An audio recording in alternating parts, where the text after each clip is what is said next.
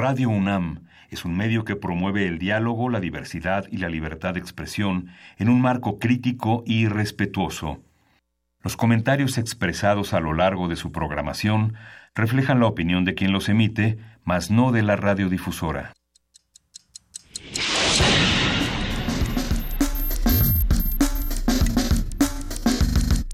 Primer movimiento.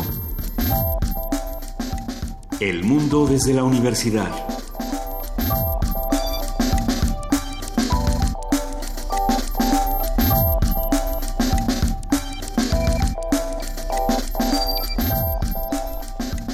Son las 7.07 de la mañana y es el viernes 26 de enero de 2018. Ya estamos en la cabina. Luisa Iglesias, buenos días. Buenos días, querido Miguel Ángel, ¿cómo estás? Muy bien. Para Inés de esa, buenos días. Buenos días, nos quedamos este, discutiendo cuánto era 200 entre 1700 o no sé qué demonios y se nos olvidó empezar el programa. 200 por 60. Esa era nuestra gran discusión. No, Sí, 6 por 2. Bueno, no vamos a hacer cuentas al aire porque hemos hablado sobre qué pasa cuando hacemos cuentas al aire. Una tragedia, nadie lo va a hacer. Nadie lo va a hacer. ¿Cómo amanecimos esta mañana con muchísimo frío? Bajaron las temperaturas, eh, pero aún así aquí estamos. Aquí estamos. Aquí estamos muy eh, bien. Con la Conago reunida en todo su salvaje esplendor. Este, con, pues con una Conago cada vez más, eh, más dividida, menos, menos fuerte y con pues pocas esperanzas de que se arreglen eh, las cosas. Eh, acaban de, de, salir, como hemos comentado esta semana o, y en semanas pasadas, los, las notas de, y las cifras de, inseguridad, cómo se siente la gente y cómo está realmente la gente. Suben eh, los feminicidios, hablaremos de todos estos temas, pero sobre todo, pues eh, sí, en manos de quién estamos. ¿Qué buscas, Luisa?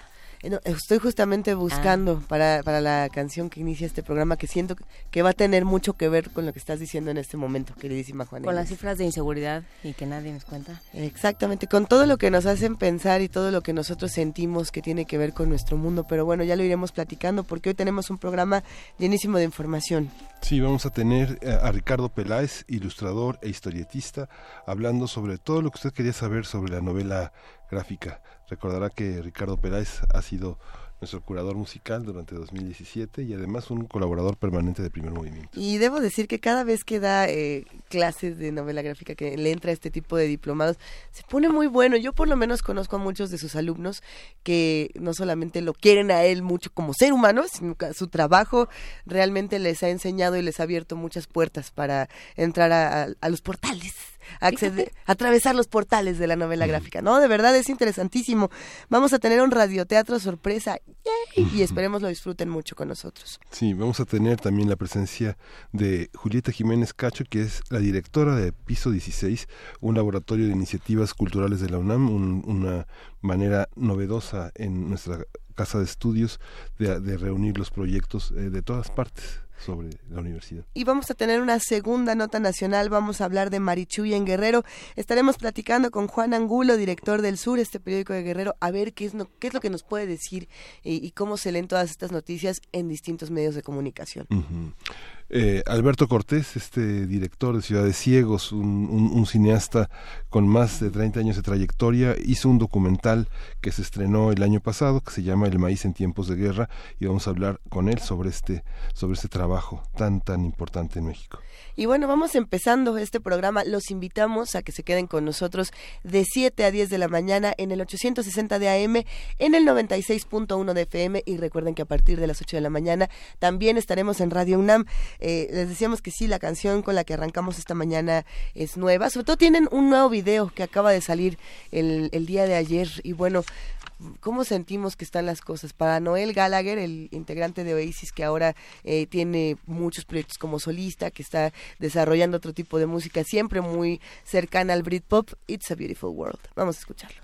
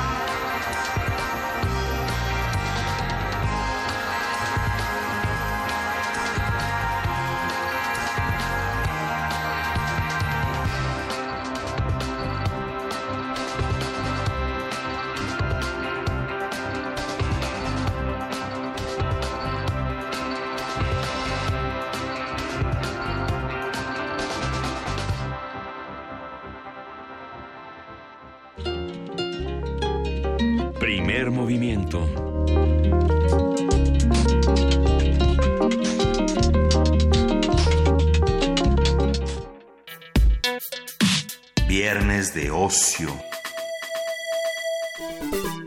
El término novela gráfica se usa para definir un nuevo tipo de historieta con formato de libro y pertenece generalmente a un único autor.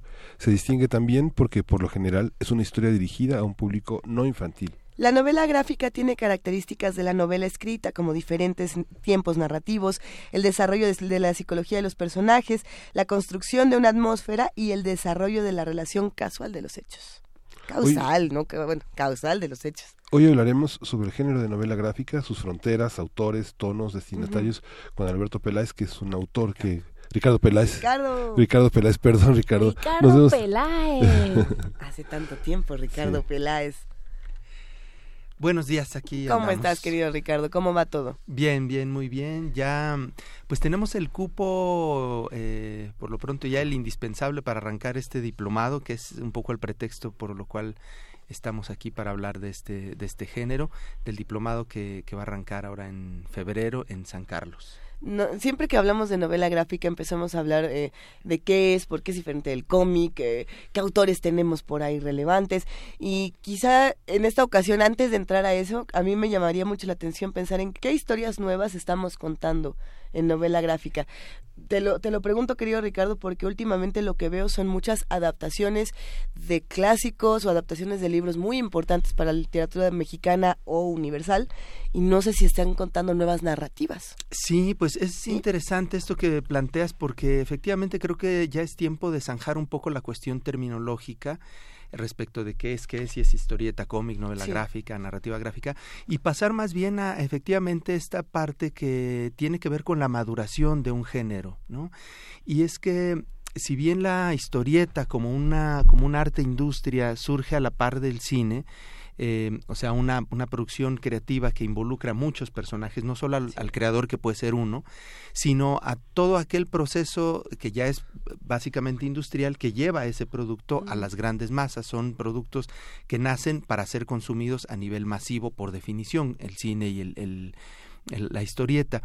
Eh, entonces es un lenguaje viejo en su origen, en su creación, pero con un proceso de maduración que tuvo, eh, que fue más lento respecto del cine. El cine hace mucho que no nos preguntamos para qué sirve o si sirve. El cine es arte, el cine, en el cine se dicen cosas importantes eh, y eso no se pone a discusión. Y en cambio en la historieta, hasta hace muy poco tiempo estábamos todavía atorados en el eso es, para niños, eso, eso vale la pena leerlo, es subliteratura, literatura literatura con muñequitos la leen solamente gente que no lee bien todavía palabras uh. únicamente, en fin.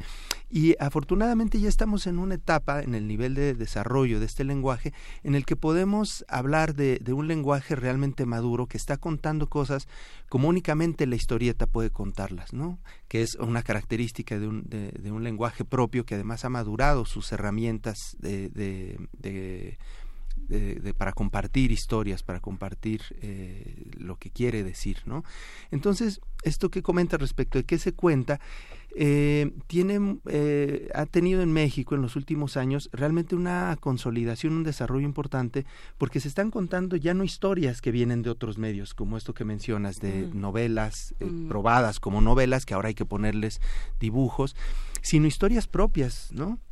Entonces, los jóvenes eh, creadores, todos estos becarios, por ejemplo, del, del FONCA, eh, que han tenido oportunidad de desarrollar proyectos, están contando realmente historias novedosas. Ustedes entrevistaron en la fila a Carlos Vélez con su Salón Destino. Es una historia, este libro, es una historia eh, original, digamos, en el sentido de que no no es adaptación de nada. Es una historia parida por él, eh, vivida por él, digamos, eh, convertida en imágenes, sin palabras. O sea, hablamos de un discurso absolutamente solvente y profundo en la capacidad de expresar, ¿no? Y cuando hablamos de que es, un lenguaje maduro que solo eh, puede expresar las cosas de que ningún otro lenguaje podría expresar eso como lo está haciendo esa narrativa gráfica, es porque, por ejemplo, esa secuencia en donde el, baile, la pareja de baile en esta historia que menciono, va evolucionando y va pasando del blanco y negro al color, y luego el color se va haciendo, las figuras se van haciendo cada vez más abstractas hasta convertirse en manchones, en fin, todo eso no es posible decirlo en palabras, no, no es posible decirlo eh, tal vez en animación, ¿no? O sí es posible, pero pero es otro lenguaje, digamos, ¿no? O sea, sí, sí es posible a lo mejor eh, contar eh, Muerte sin fin con, con, con prosa, Sí, sí es posible, pero son lenguajes distintos. Exacto. Entonces, pues sí, eso es lo que pasa con la. Y porque no es una cuestión de, de mayor o menor calidad, sino de identidad, ¿no? De herramientas que le son propias a este lenguaje, ¿no? De tal manera que, eh, por ejemplo, hay un montón de chavos que están eh, contando, por un lado, historias personales, historias muy intimistas, pero por otro lado hay otra vertiente de gente que está haciendo mucha cuestión eh, testimonial a través de la historieta. Augusto Mora, por ejemplo, con, con la historia sobre los 43 de Ayotzinapa, hay otra adaptación, otra, otra, otro abordamiento de este mismo tema por parte de esta chica que se llama Andalucha, eh, eh, José Luis Pescador y su chica eh, Denise, eh, ella de guionista, él en el dibujo, abordando la cuestión de las, de, las fosas de Tetelcingo en Morelos.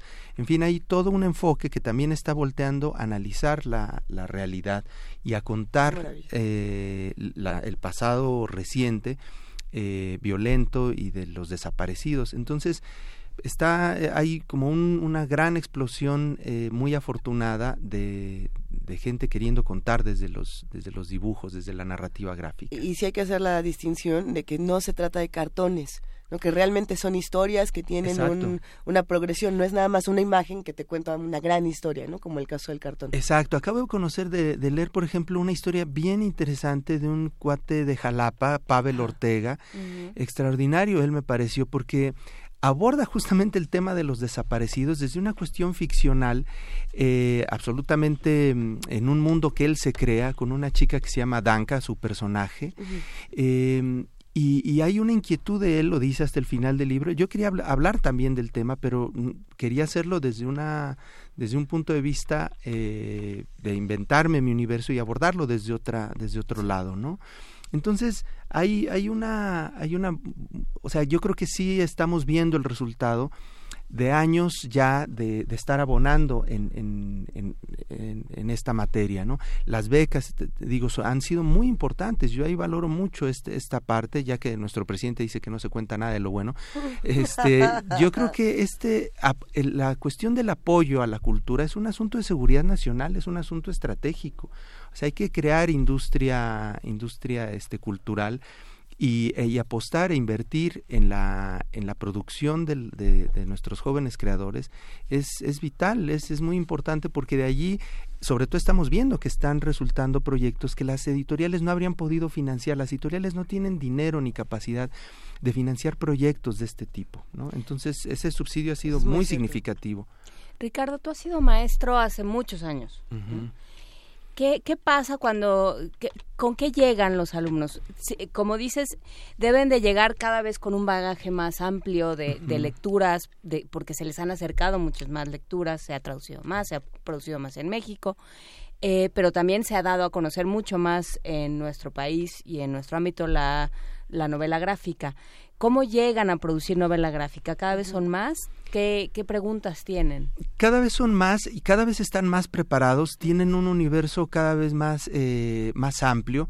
O sea, los chavos de ahora tienen eh, una cantidad de referentes que bueno, a los maestros nos sorprenden porque hay una cantidad de dibujantes que están saliendo todo el tiempo. Uh -huh. Muchos no han publicado, muchos no, no han, o sea, no han publicado en libro, de tal manera que luego los maestros no los conocemos, pero ellos en su medio sí los conocen Sí porque los conocen. conocen por Instagram, los conocen por Facebook, es gente que ha estado produciendo y que luego está más, es más vista en las redes que en el medio editorial impreso, digamos. Entonces, eh, el propósito del, del, del, diplomado en este caso y el propósito personal que siempre me ha movido es, primero, facilitar el camino a las nuevas generaciones en una ruta sí.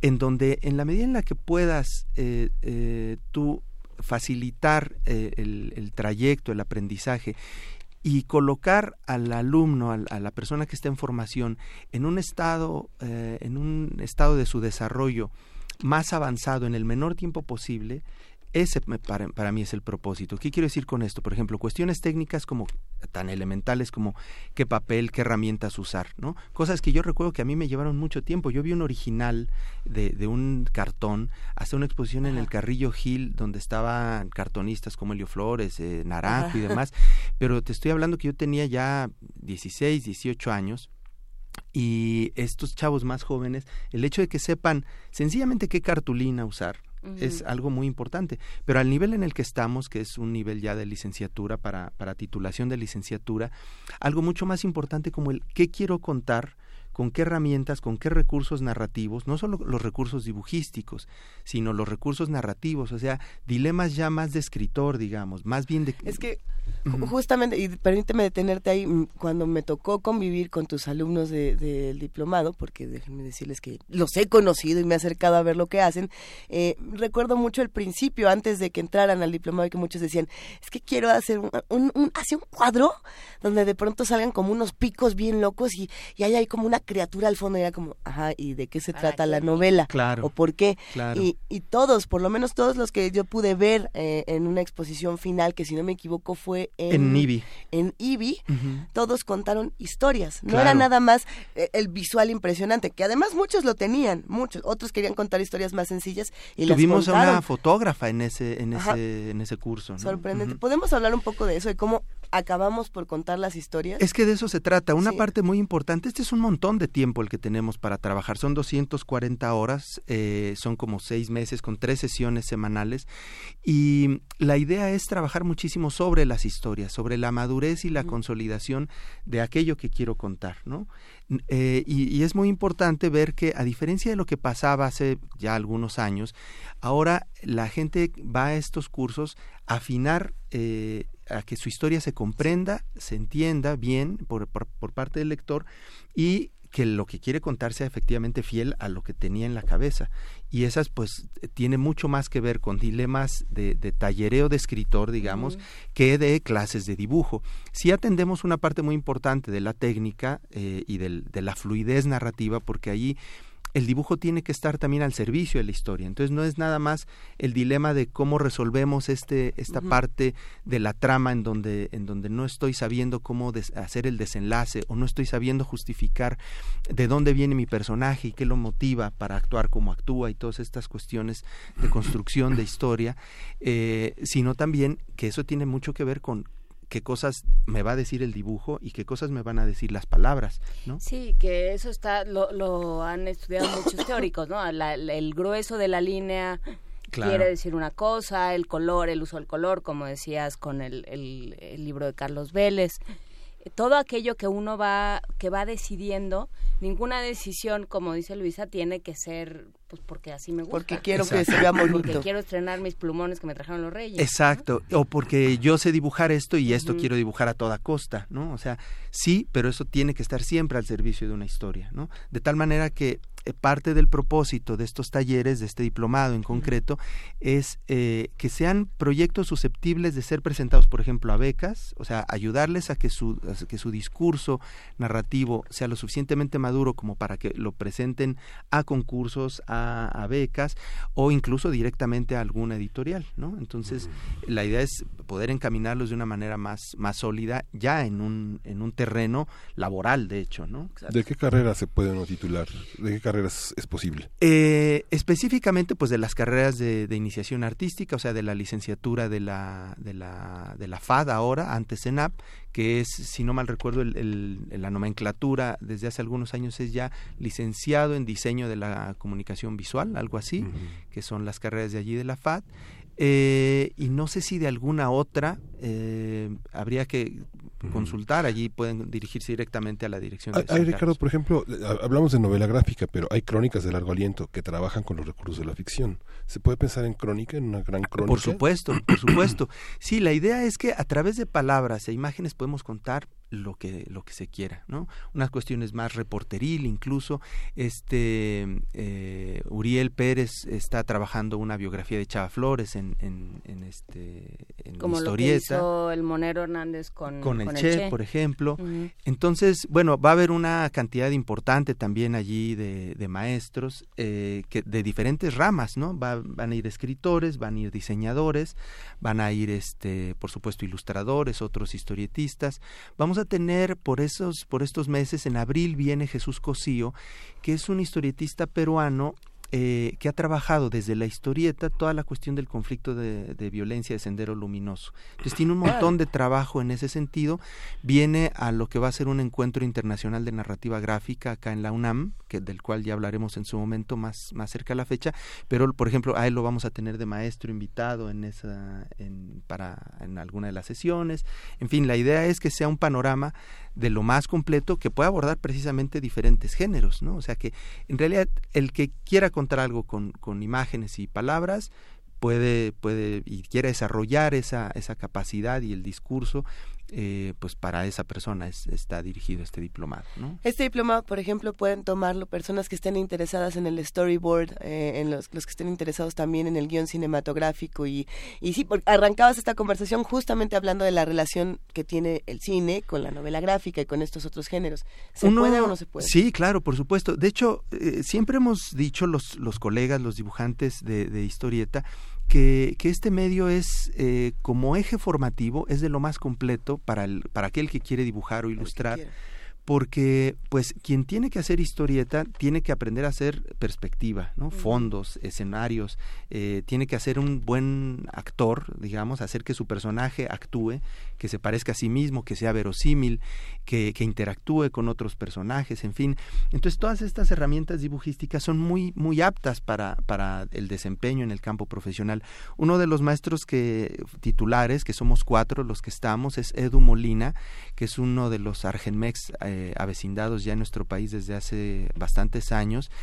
Él, por ejemplo, ha trabajado en, él ha vivido mucho tiempo de hacer storyboard precisamente, ¿no? Para publicidad, para cine, y es muy hábil en la construcción de, de, de, cuadros, de composiciones, de escenarios, ¿no? Entonces, él es eh, uno de sus grandes talentos es hacer así, pues, la batalla de las termópilas en un cuadrito de 10 por 10 y hacer que todo quepa, ¿no? Entonces, eso es lo que tiene que ser muy complicado, sí, sin duda, sin duda. Y además es muy ingrato porque como dibujante uno se tarda muchísimo en un cuadrito que el lector pasa pasa así, pero de carrera, ¿no? Entonces, pero es muy bonito, ¿no? Porque ahí se construye el universo gráfico. Realmente eso es lo que hace que el libro, a lo mejor en la primera lectura pasas de carrera por la viñeta, pero en las múltiples lecturas que tiene un libro gráfico, que eso es parte de lo maravilloso de un libro con imágenes, a diferencia de un libro de solo palabras, lo revisitas constantemente y siempre le encuentras cosas nuevas, ¿no?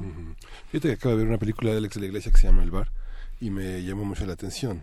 A, veces puede haber un escritor que no sabe que está cerca de la novela gráfica o un cineasta, aunque pienso que dentro de la literatura, cuando se le dice a alguien que es muy cinematográfico, a veces no, no, tiene que ver con lo que escribe, sino con las metáforas que convocan a imágenes. Exacto. Existe esa, ese malentendido en que alguien puede pensar que algo es muy gráfico, como lo que yo pienso de, de, Alex de la Iglesia, y equivocarme y pensar que... no, no, no, y no te equivoques porque más Alex de la Iglesia viene del mundo del cómic. Así es. Entonces, eh, yo creo que la, promiscuidad y la relación que ha habido entre cine y, e historieta ha sido muy fructífera porque yo creo que la historieta le aportó al cine eh, una frescura en, el, tipo de historias que se contaban, un desenfado en el acercamiento a los temas que el cine no tenía, ¿no? Entonces de allí que gente como Alan Moore, como eh, eh, Neil Gaiman, un montón de guionistas, eh, que, le que, que, tienen una malicia, que tenían desde la historieta una malicia eh, y una, una irreverencia, que, el cine como que por algún, alguna limitación eh, propia eh, no, no, le, no, le, no se animaba a, romper esas pequeñas fronteras del, del, abordamiento de temas.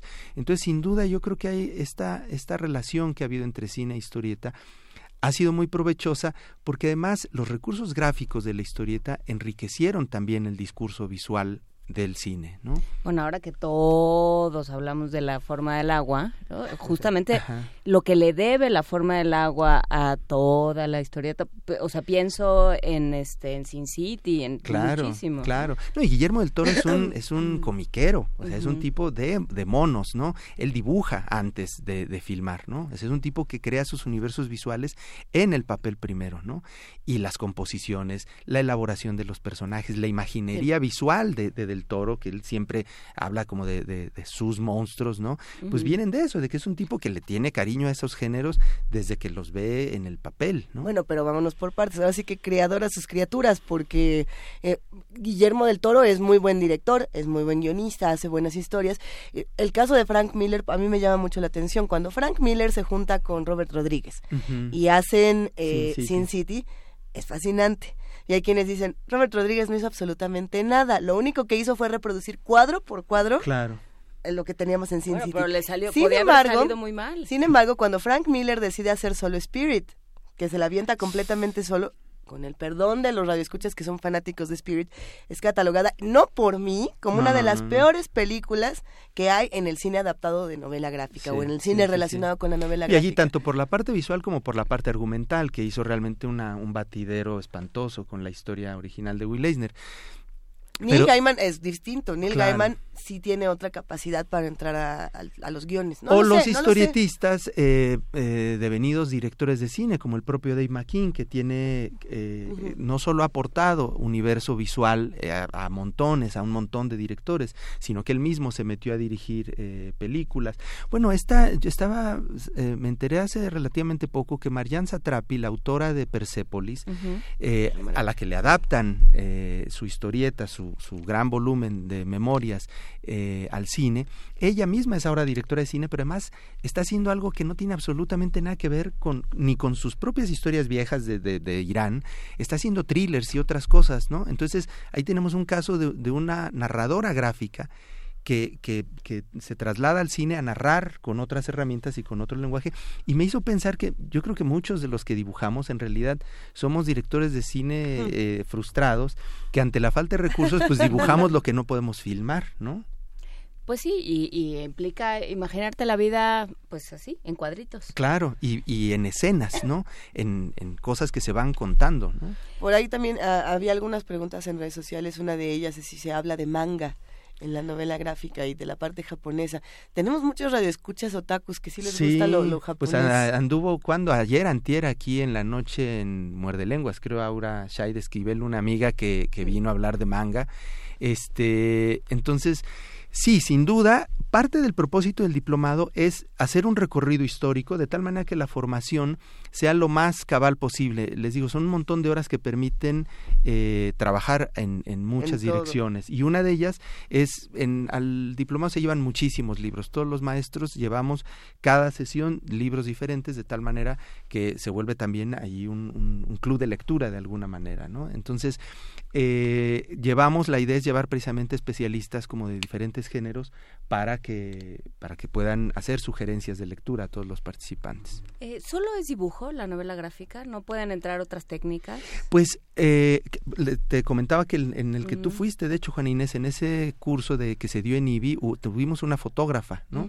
Entonces, si bien el, eso hay que, es importante precisarlo, si bien el diplomado es, es una cuestión académica, o sea, escolarizada en, San Carlos, en la UNAM, eh, puede ir gente que no tenga la licenciatura previamente. O sea, tuvimos, por ejemplo, en la generación del año pasado, que esta es ya la segunda generación que se da este diplomado, eh, a una chica de Colombia, que muy, muy buena, por ejemplo, que más llegó con, con su proyecto inicial, era contar la historia de su papá, que es eh, que, que, ya había fallecido y que es uno de los músicos colombianos que crearon el rock en Colombia, ¿no? Entonces llegó con mm. este proyecto y es muy interesante, por ejemplo, su caso porque su discurso se transformó en la medida en la que estuvimos platicando con ella, resultó que la historia que quería contar era la historia de personal eh, de la separación de sus padres y de cómo ella fue la hija que quedó en medio, de porque una de las hermanas se fue con la mamá, otra de las hermanas se fue con el papá y ella no sabía con quién irse.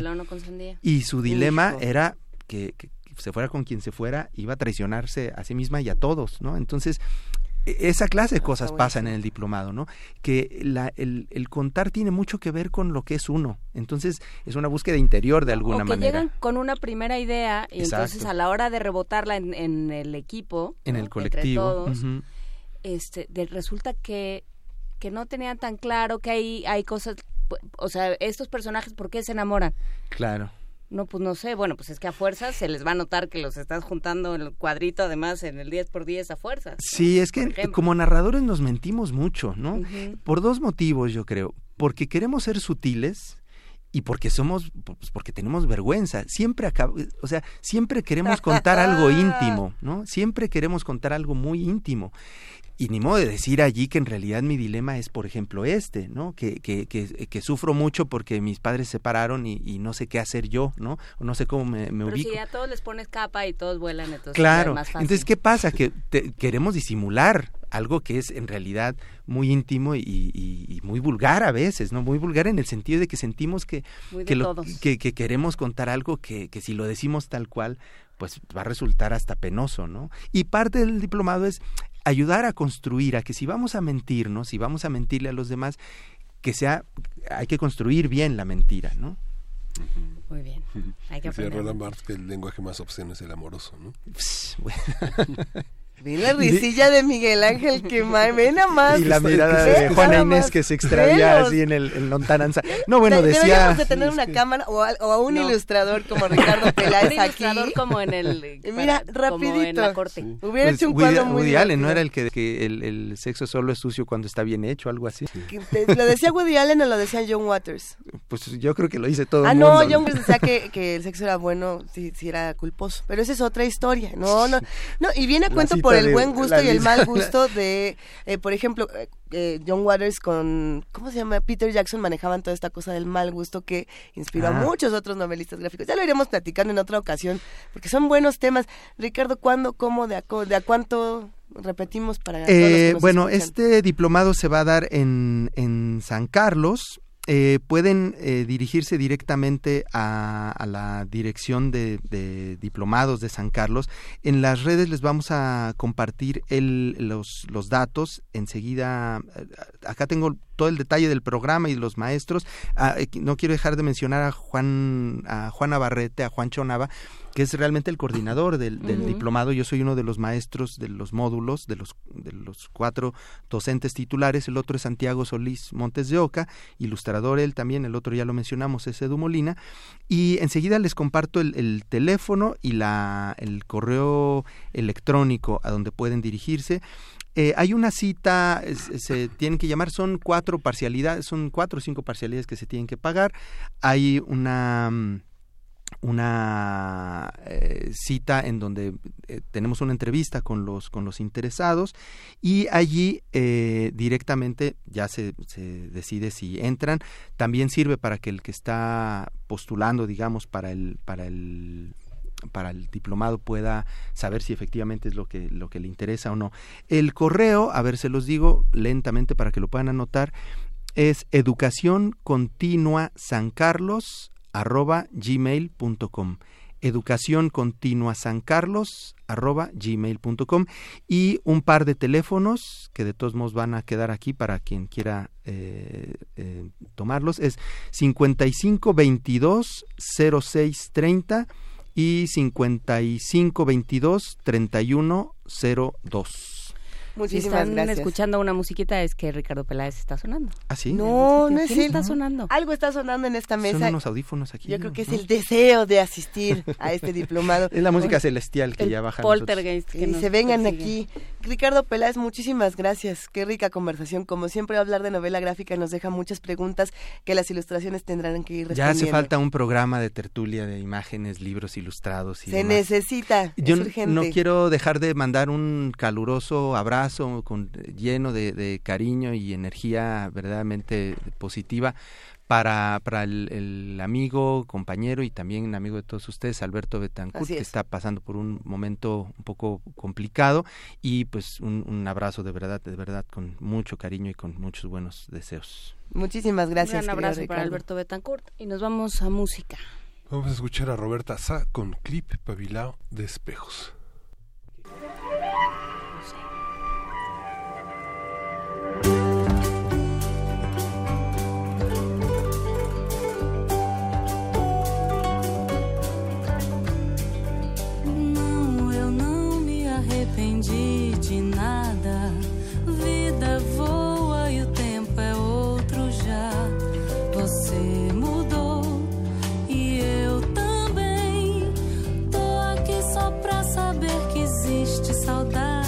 Ainda bem.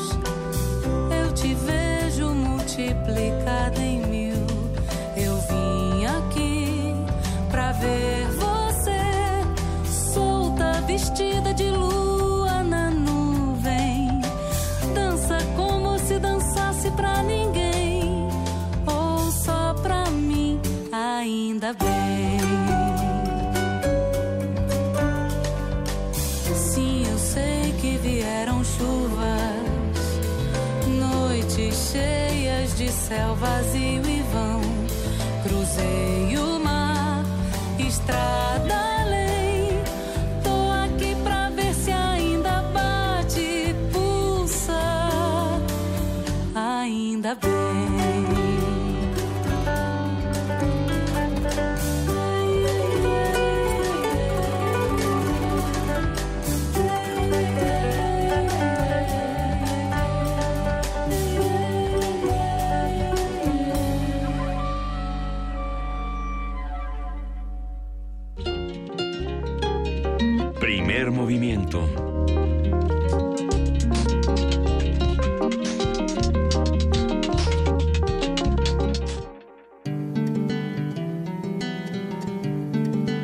Teatros, los radioteatros de primer movimiento.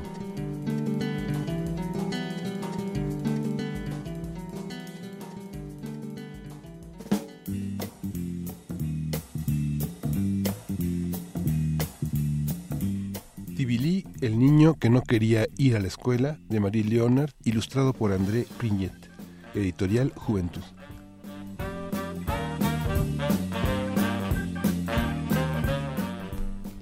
Tibilí es un hombrecito de seis años que se ríe de mañana a noche. Y seguiría riéndose en la cama si no se cayera de sueño de tanto correr y jugar todo el día. Solo deja de reírse para comer o para hacerle trencitas a su hermana Cablé. Él tiene unos dedos muy hábiles y su hermana Cablé es muy presumida. Un día, sin embargo, Tibilí deja de reírse. Su mamá acaba de decirle que pronto tendrá que ir a la escuela. Tibilí no necesita saber leer ni escribir. Prefiere leer como su abuelo, no sobre el papel, sino en el cielo, donde de día canta el sol y de noche baila la luna. Prefiere leer sobre la tierra roja del camino, donde miles de animales de todos los colores van y vienen, arriba y abajo, sin que nadie los obligue a ir a la escuela.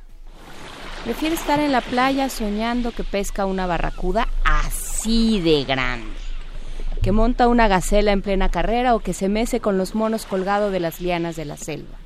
Tibilí no quiere cambiar su ropa roja tan bonita y tan alegre por un uniforme de color tan soso que si se sentara en la playa lo, lo podrían confundir con la arena y lo podrían pisar. Por eso Tibilí está triste, triste, como los búfalos flacos que su tribu conduce al campo. ¿Qué puede hacer? ¿Qué puede hacer para no tener que ir a la escuela? Las lunas suceden a las lunas y la escuela va a empezar pronto. Tibilí le pregunta a Piu el lagarto. ¿Podrías decirme qué tengo que hacer para no ir a la escuela? Solo veo una solución. Escóndete en el agujero del baobab. El hueco es lo bastante grande para que quepas cómodamente. Tibilí piensa que eso estaría bien un ratito, pero no todos los días. Le pregunta a Kumi, el murciélago, que medita colgado en su rama. Y Kumi le responde. Cuando llegue el día de ir a la escuela, te acuestas y te retuerces y dices que te duele la barriga. Tibili piensa que no podría fingir que tiene dolor de barriga todos los días. Además, a Tibili no le gusta decir mentiras a su mamá. Interroga a la araña Crope, que siempre lo sabe todo. Y Crope le dice, solo ve una solución. Ve a buscar el cofre de la sabiduría. Está enterrado cerca del río entre el papayo y el tamarindo. Verás una gran piedra roja. Apártala, escarba el suelo hasta que encuentres un objeto muy duro. Es el cofre de la sabiduría. Sácalo con precaución, ábrelo y encontrarás lo que buscas. Tibili va corriendo hasta el río, escarba el suelo entre el, entre el papayo y el tamarindo. Es un cofre, intenta abrirlo, pero no lo consigue. Cucut, la gallina de Guinea, le grita. ¿Qué haces, Tibili? Intento abrir el cofre de la sabiduría. Es muy fácil. Solo tienes que leer la placa que está debajo del cofre. Ahí lo explica todo. Tibili le da la vuelta al cofre, baja la cabeza tristemente y no dice nada. ¿Y ahora qué pasa? Mm, no sé leer. Cucut y todas las gallinas comienzan a reírse. ¿Cómo? ¿Un niño que no sabe leer? Tibili vuelve a dejar el cofre en su escondite. Lo cubre con tierra, vuelve a poner la piedra roja y se va.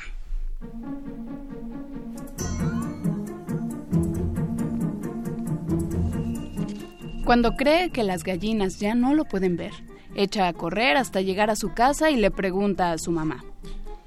¿Falta mucho para que empiece la escuela?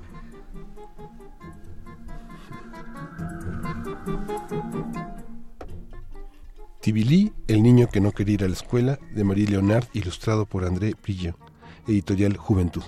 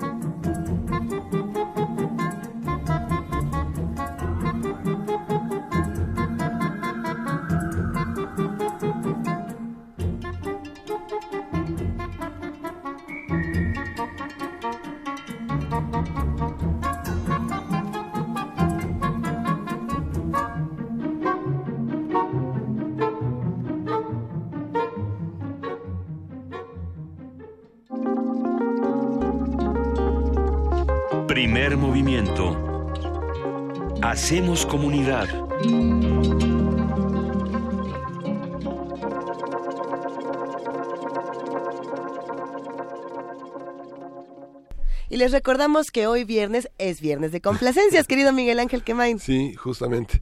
Y estamos buscando la, la, la autoría que demandó la canción de Daniel Biglietti, Un hombre se levanta. ¿Quién nos pidió esta canción? Que nos lo recuerde en redes sociales, porque teníamos el tweet, lo estábamos buscando, ya le encontramos su canción y de pronto que le movemos a la compu y ya no, ya no vemos dónde está. Eh, ¿qué, ¿Cómo será? Radio Escucha que hace comunidad con nosotros. Si estás ahí, mándanos un, un mensaje en arroba P Movimiento, diagonal primer movimiento UNAM o el teléfono 55 36 43 39. Todos los que hacen comunidad con nosotros, ¿qué quieren escuchar? Ahí les va, un hombre se levanta de Biglietti.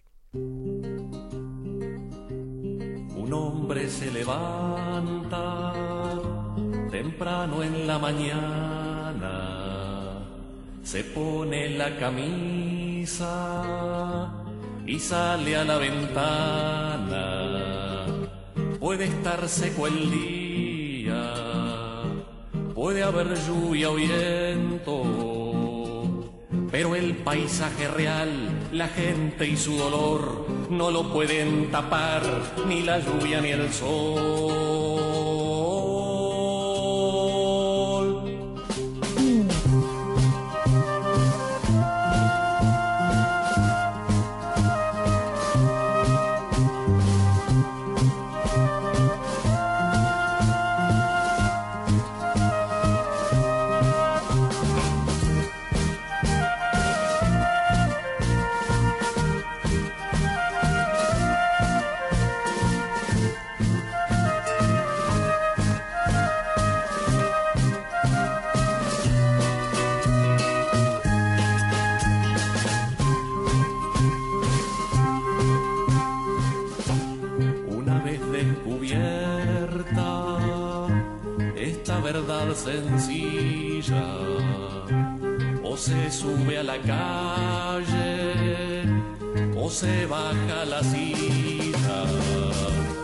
Se ama para siempre, o ya se pierde todo.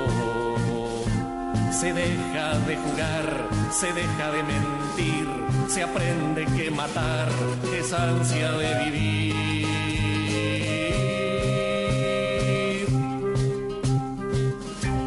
Un hombre se levanta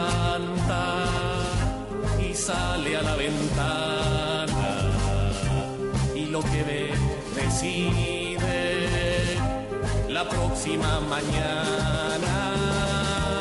Un hombre simplemente sale a mirar el día y se deja quemar con ese resplandor y decide salir a perseguir el sol.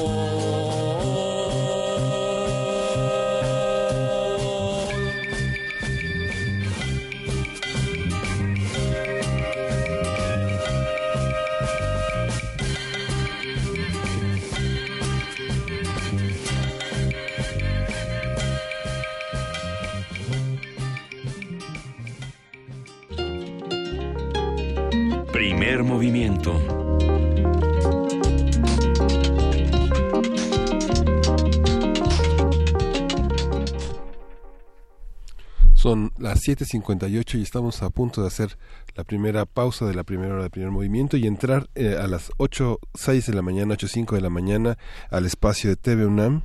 Y, pero seguimos, continuamos hasta las 9.30 en el 8.60 de AM, en el 9, en el 9.6 de FM. Ajá. Y bueno, el 960 de FM y continuamos con primer movimiento. A ver, nada más para entender, de 7 a 8 estamos nada más en el 96.1 y en el 860.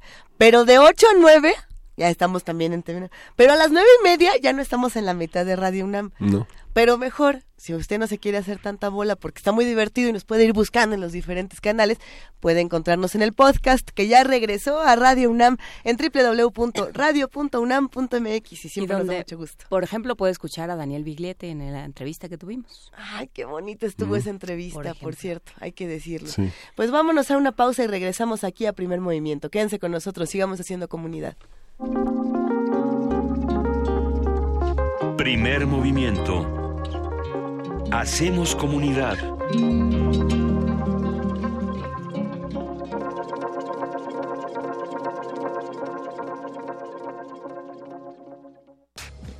Cine, teatro, danza, museos, La oferta cultural de la Ciudad de México es una de las mayores a nivel mundial.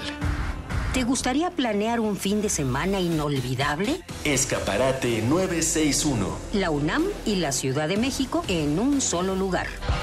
Sintonízanos todos los viernes a las 3 y cuarto de la tarde. Y aprovecha todo lo que esta gran ciudad tiene para ofrecerte. Escaparate 961. Por el 96.1 de FM. Radio UNAM. Experiencia sonora.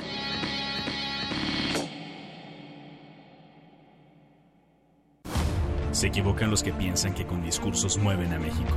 Los que movemos a México somos los ciudadanos, los que sabemos que el esfuerzo es el mejor homenaje para los nuestros, los que llevamos a México en el rostro con orgullo. Hemos ido ganando fuerzas, tomando terreno. Nuestra participación es la solución. Atreverse el progreso, nuestra decisión. Estamos listos, estamos haciendo la diferencia. El cambio es tuyo, es contigo. Atrévete. PRD. En México ya no va a haber más pobres. ¿Saben cómo le vamos a hacer? Acabando con la pobreza. No, hombre, unos genios. Dar discursos sobre pobreza es muy fácil. Lo difícil es apoyar a quien no tiene lo suficiente, como lo hicimos en Sol, donde salieron de la pobreza extrema dos millones de mexicanos. ¿Qué prefieres? ¿Gritos y discursos o experiencia y soluciones reales para tu familia? José Antonio Mid, precandidato del PRI a presidente de la República. Mensaje dirigido a los miembros de la Convención Nacional de Delegados. PRI. Durante años hemos trabajado en proteger el medio ambiente y lograr nuestras propuestas. Entendimos que protegiendo solo el medio ambiente, la otra mitad, la de tus necesidades básicas como tu economía y seguridad, requieren de mayor atención y mejores resultados. Soy José Antonio Mid, precandidato del Partido Verde a la presidencia. Soy un ciudadano sin militancia política y un servidor público con experiencia. Militantes verdes, apóyenme la votación interna y cuidemos juntos el ambiente entero de nuestro país. Partido Verde, dirigido a los tres tipos de afiliados del Partido Verde Ecologista de México e integrantes de su Consejo Político Nacional. En alguna dimensión de este infinito número de universos existe un tren que conecta a Londres con Beijing. Los combustibles fósiles han sido reemplazados con biocombustible y los autos podrán volar. Donde el ser humano ha prolongado indefinidamente su esperanza de vida. Y su conciencia podría trascender su muerte. Ese universo podría ser nuestro universo. Resistor. Esto es una señal. Miércoles. 22 horas. Por el 96.1 de FM. Radio UNAM.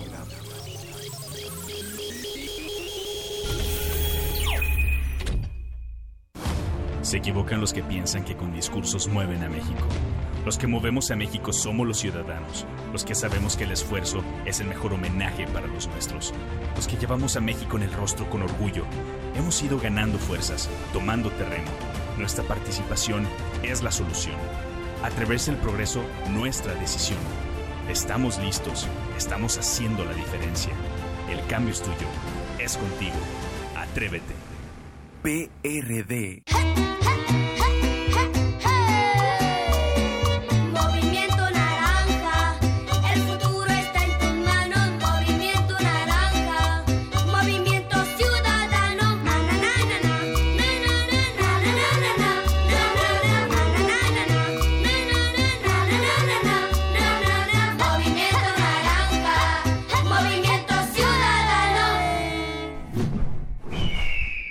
Movimiento Ciudadano. Tú, que cuando ves las noticias del gobierno actual piensas, ¿estaríamos mejor? Con ya sabes quién. A ti que durante el gobierno de Calderón pensabas, estaríamos mejor con ya sabes quién.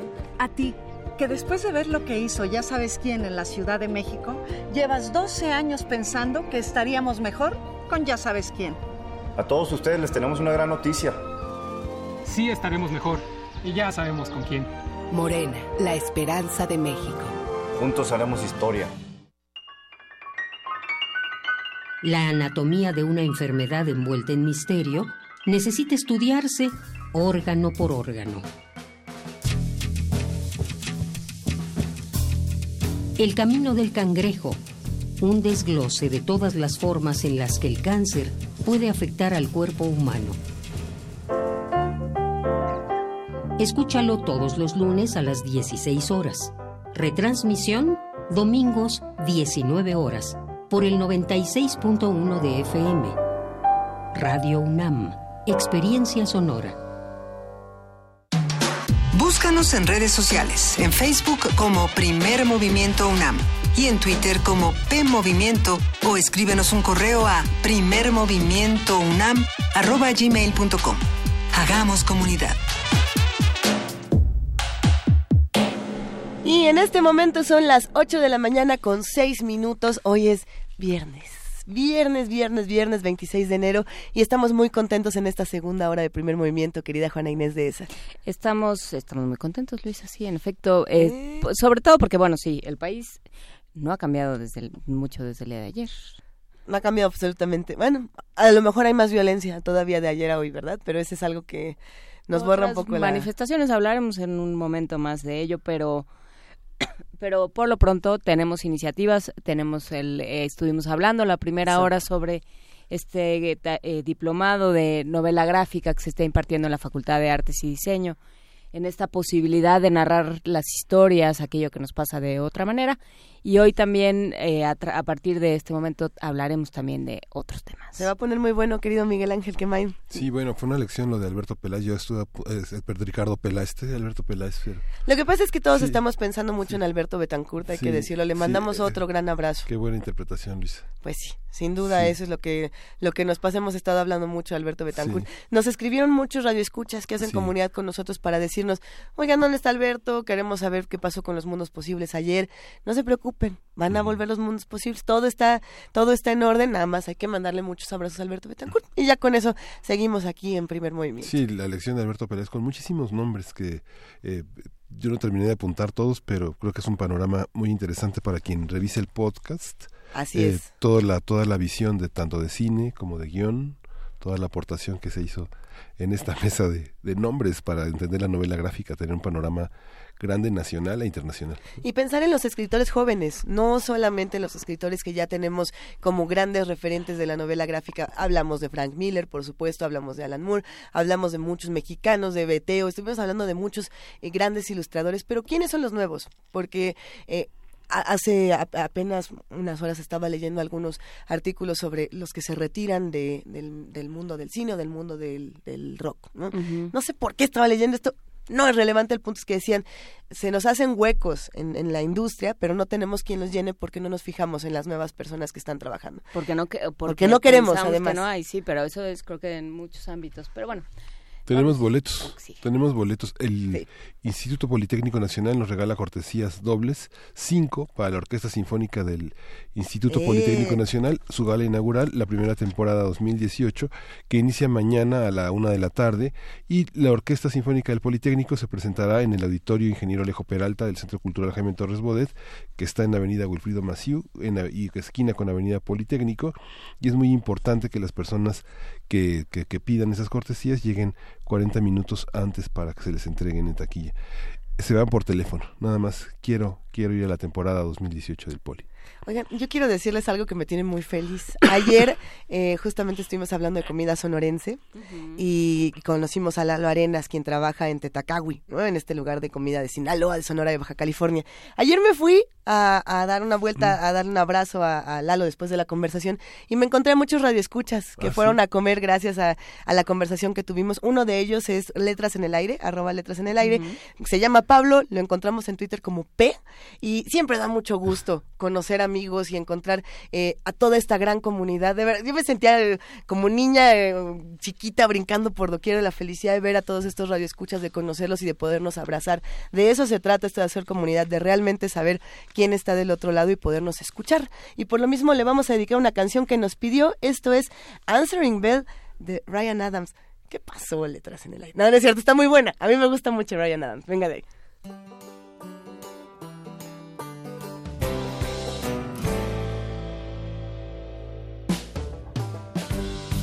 Did nor stumble? Did I trip cause I know I failed? All I know is I wake up here in my clothes tomorrow. Oh, girl, wish I knew you well. Oh, girl, wish I knew you well. But I'm saying hi, hi to your answering bell. Did I run? But I was walking. Through your inexhaustible gate. The names have changed, but the constellations still falling. Oh, girl, if you could only tell. Oh, girl, if you could only tell. Tears fall and touch my skin. Then your thunderclouds could rage and veil. I will collect them all for you in butterfly jars. Oh, girl, build your wishing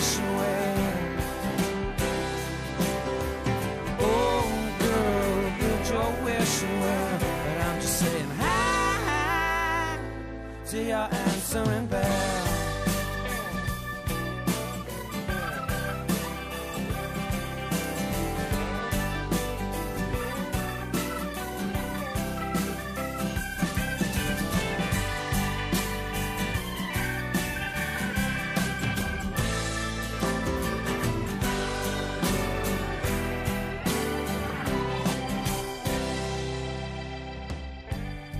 Did I sleep?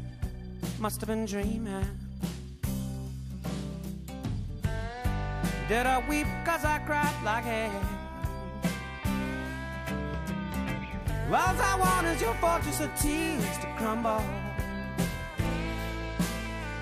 Oh, girl, tear 'em down sand. Oh, girl, the stories they can tell. But I'm just saying,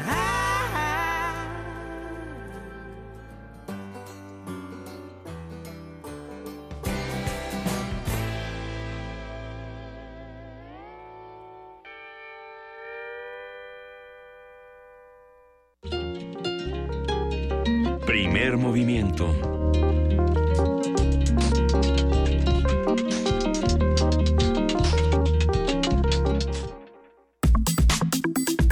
Nota del día.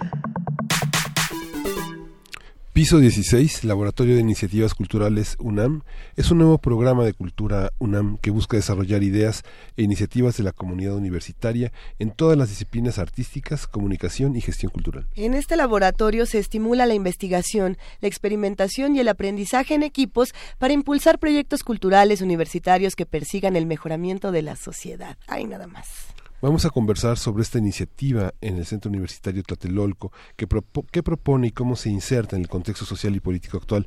Y para ello está con nosotros Julieta Jiménez Cacho, directora de Piso 16, Laboratorio de Iniciativas Culturales. Una bienvenida. Muchas gracias Buenos por días. invitarme y ayudarnos a difundir este, este nuevo proyecto.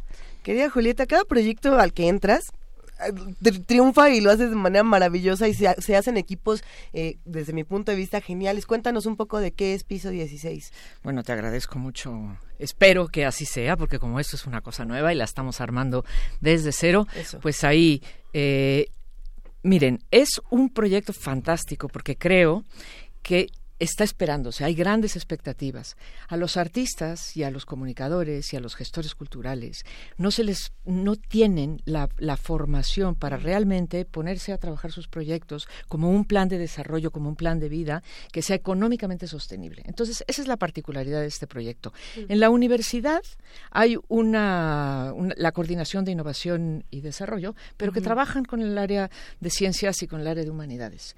Y en principio ellos tenían también contemplado el hacer la parte cultural, pero realmente es un manejo muy distinto.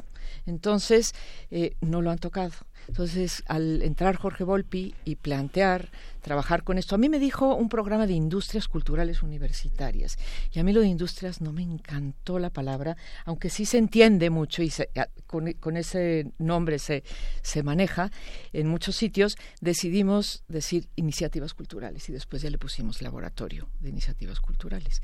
Y después decidimos ponerle piso 16 porque tuvimos la oportunidad de escoger piso en la torre de, de Tlatelolco, porque hay todavía ocho pisos vacíos y entonces tuvimos la oportunidad de escoger y decidimos el 16 por una cuestión de una estructura que tiene el edificio internamente y eh, en ese piso era menos invasiva y nos permitía tener un espacio como muy amplio. Son 700 metros cuadrados, está en obra negra y el, el criterio Wow. de habilitación de este espacio va a ser tenerlo, mantenerlo así como bastante, con un aspecto bastante fabril, eh, con piso de cemento pulido, las, eh, las vigas aparentes y todo como muy abierto, va a haber un mobiliario con ruedas, sillas y mesas para que todo se pueda, se pueda mover. Porque la idea es que eh, los grupos o los artistas individuales, porque ahora les digo cómo, cómo se elegirán, eh, van a trabajar allí, eh, vamos a experimentar con que trabajen entre ellos.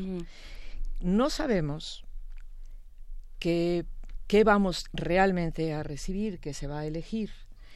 Lanzamos la convocatoria el día 30 de noviembre y está abierta hasta el primero de abril para elegir en este año seis proyectos.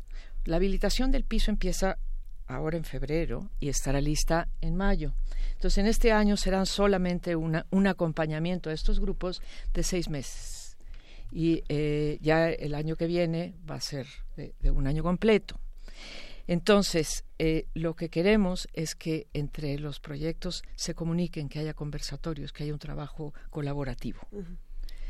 Eh, A ver, eh, Julieta, tú desde, desde tu trabajo en el Chopo y supongo que desde siempre has buscado... Casa del La Casa del Lago. Eh, Casa perdón, del Lago, Casa del Lago, sí, sí, sí. Este, desde, desde ahí, desde que empezaste a formar parte también de la construcción de este programa, porque hay que decirlo, también eres parte de las responsables, eh, intentaste y has trabajado mucho porque el artista se consolide en un sitio, que el artista diga cosas al contexto en el que está y mueva el contexto en el que está.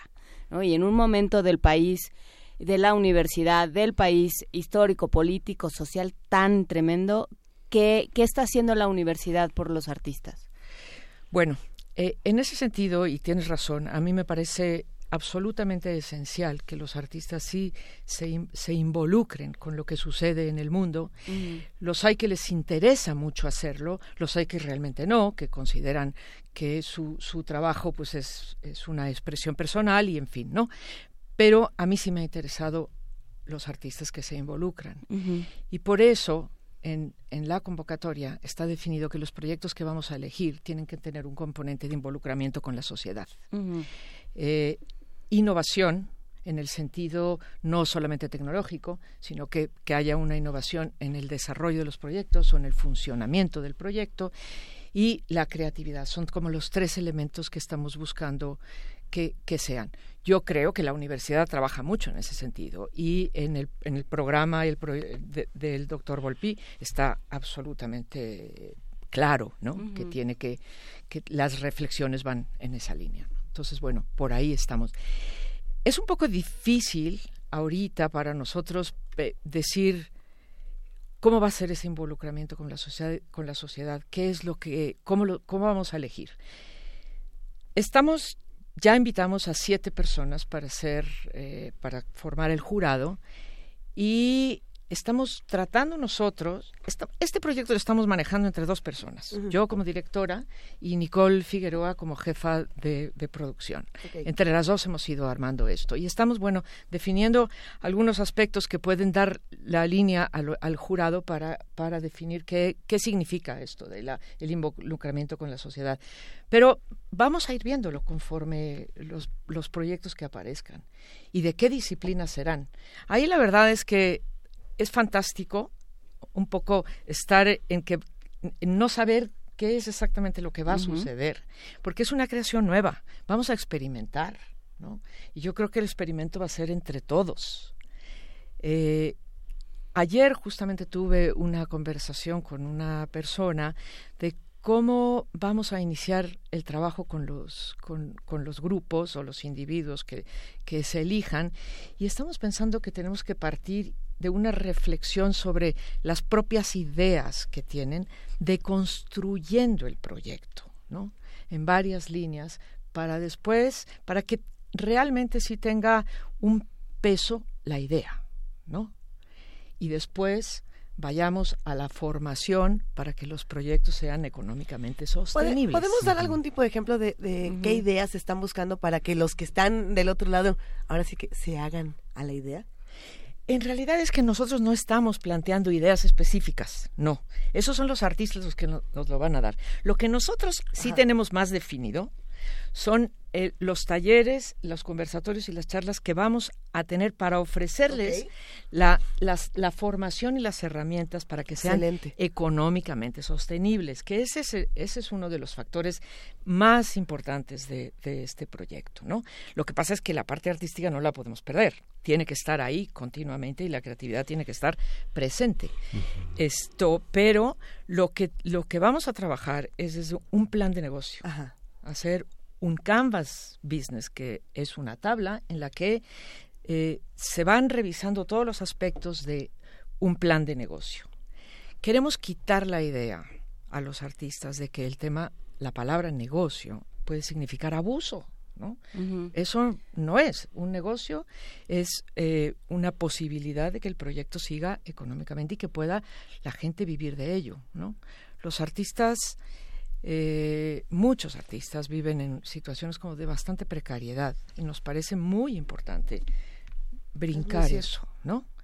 Eh, hacer conciencia de esa situación y moverla hacia otro lugar. Eh, hay las becas del FONCA y todo esto, y todo el tiempo los artistas están batallando con eso. Creo que es momento de no solo tener eso, sino de buscar otros caminos. No está fácil, ¿eh? Esto va a ser algo que tendremos que trabajar entre muchos. Sí, porque bueno, tú estás peleada, eh, o bueno, no te encanta el término industria, poniéndolo en tus palabras, pero, pero es una industria, te- o tendría que tender a serlo. Es que la palabra, a mí la palabra industria me resulta una cosa como muy grande, muy pesada, ¿sabes? Sí. Como una, como una fábrica, una cosa de este tipo. Que no un negocio o una empresa. Pero sí tiene Eso- que ser un conjunto de esfuerzos que, que ayuden a todos. Por supuesto, por de- de supuesto. muchos, en, en muchos aspectos, digamos. Sí, absolutamente. O sea, aquí entra, por ejemplo, los talleres y- que vamos a tener. Va a haber cos- cosas desde contabilidad, Excel.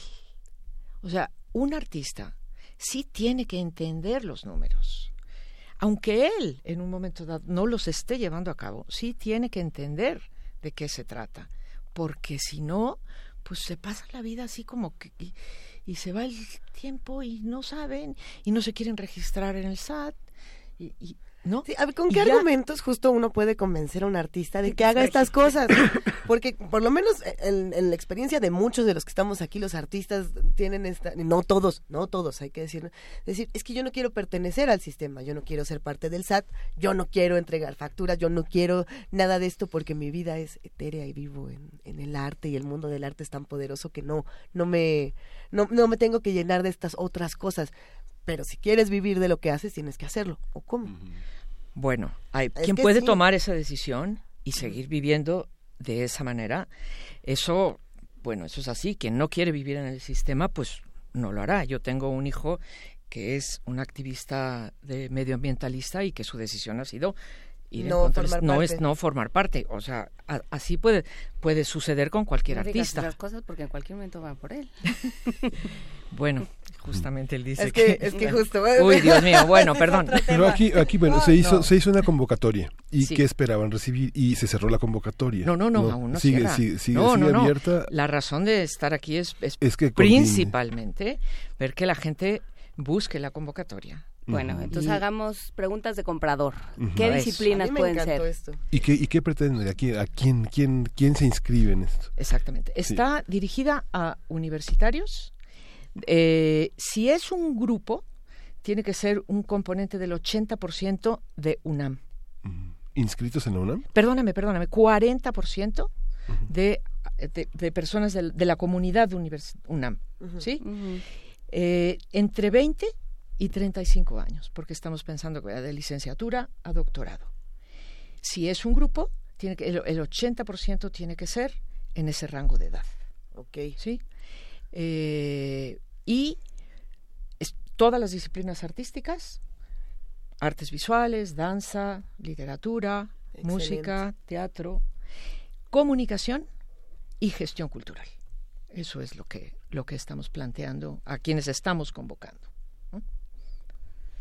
Muy bien. ¿Y qué, qué esperas que suceda? ¿A quién estás llamando, Julieta? A todos aquellos que se preguntan qué. A todos los artistas que se pregunten cómo, cómo desarrollar su profesión para que sea económicamente sostenible y que además tenga un involucramiento con la sociedad. Estar en el piso 16 es un privilegio, realmente. Tenemos una vista a toda la ciudad. Hay una ventana que da justamente a la Plaza de las Tres Culturas. Ahí vamos a poner un sillón, porque es un privilegio estar ahí, pero ese privilegio Pero es también una responsabilidad. Es una responsabilidad, exactamente. Y entonces queremos tener una comunicación con, con la ciudad, con la sociedad.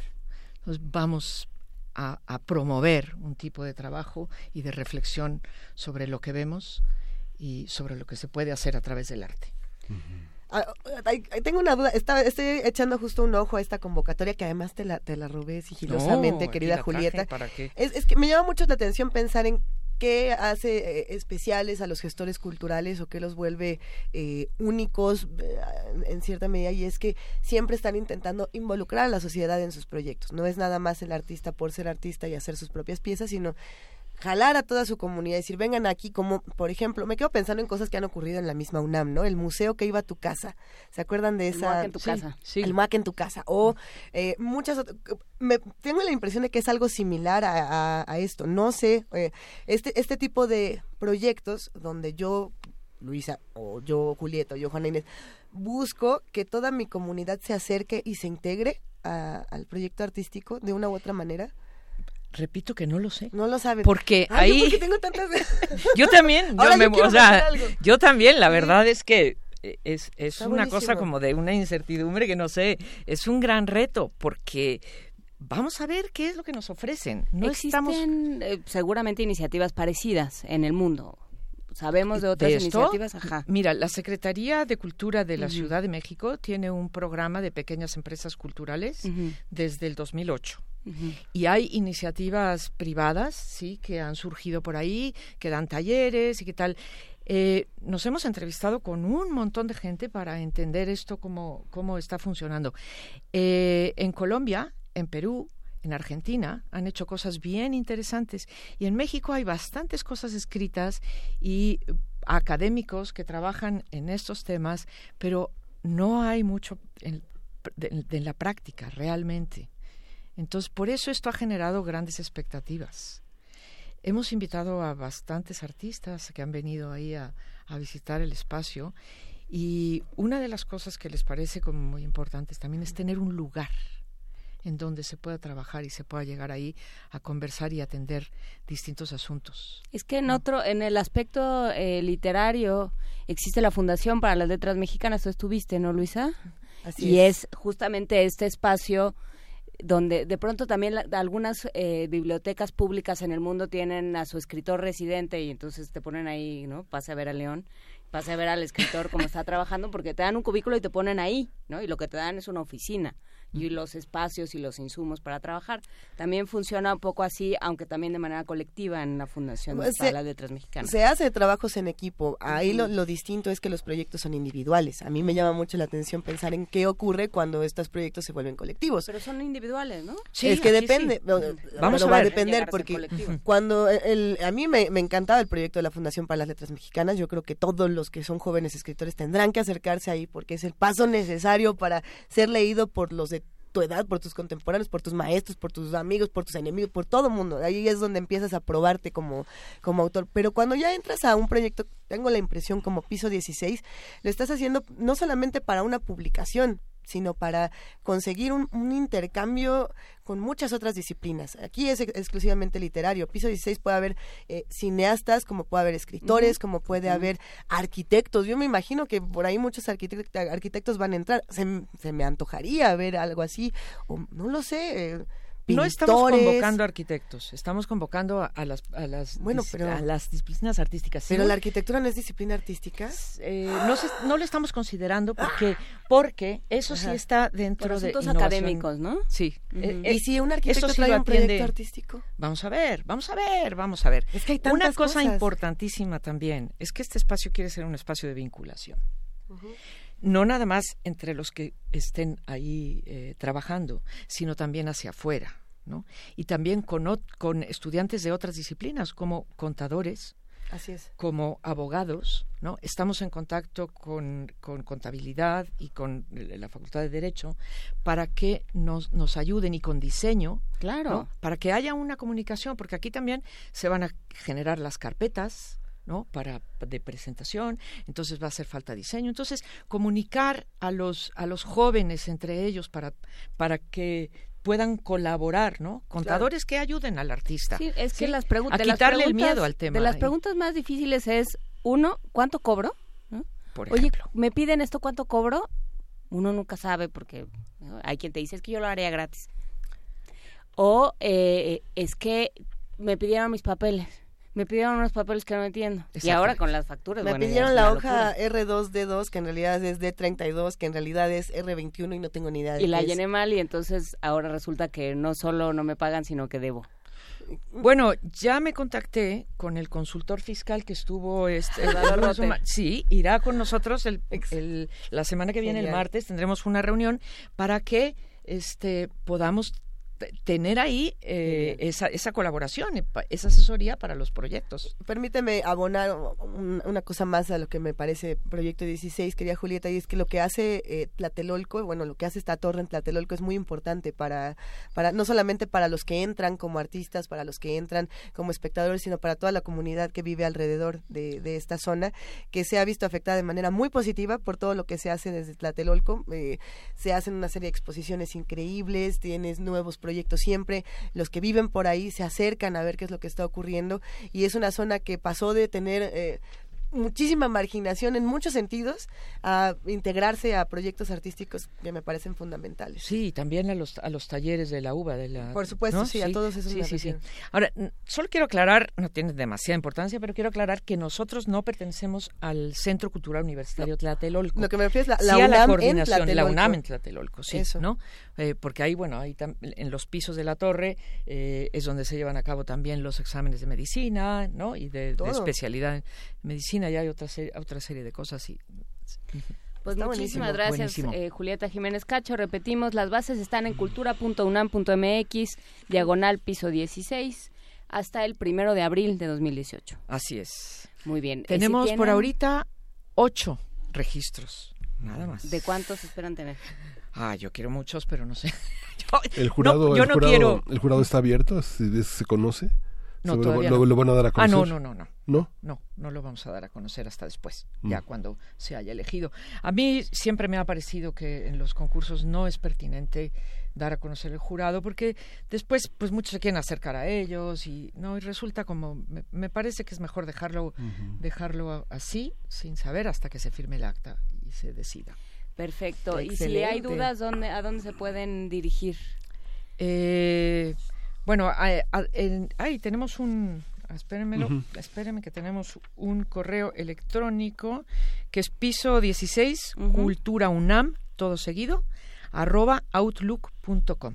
Ahí Excelente. todo, cualquier pregunta. Eh, en, en las bases, en la página cultura.unam.mx, diagonal piso 16, ahí también tenemos un, un- una, para Vínculo contacto, para- un vínculo para 16 con número.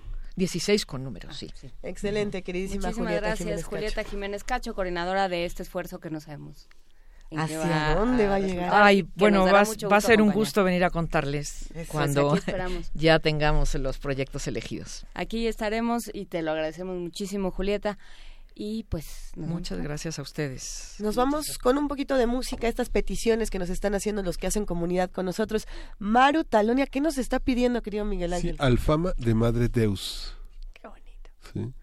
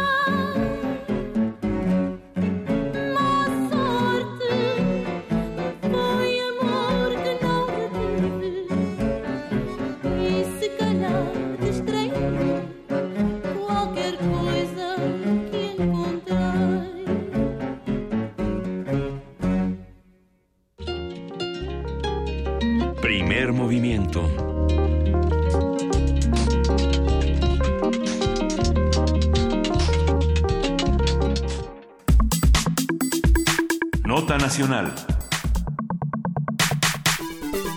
María de Jesús Patricio Martínez, conocida como Marichuy, realizó ayer una visita al estado de Guerrero como parte de su gira para recabar las firmas necesarias para lograr la candidatura independiente.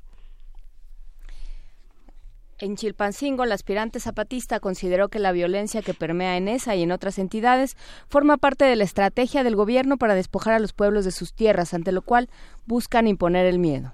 Entrevistada en el marco del encuentro de los pueblos por la vida, la también vocera del Consejo Nacional Indígena habló sobre los feminicidios que se han registrado en Guerrero, como el caso de Magdalena Aguilar en Tasco.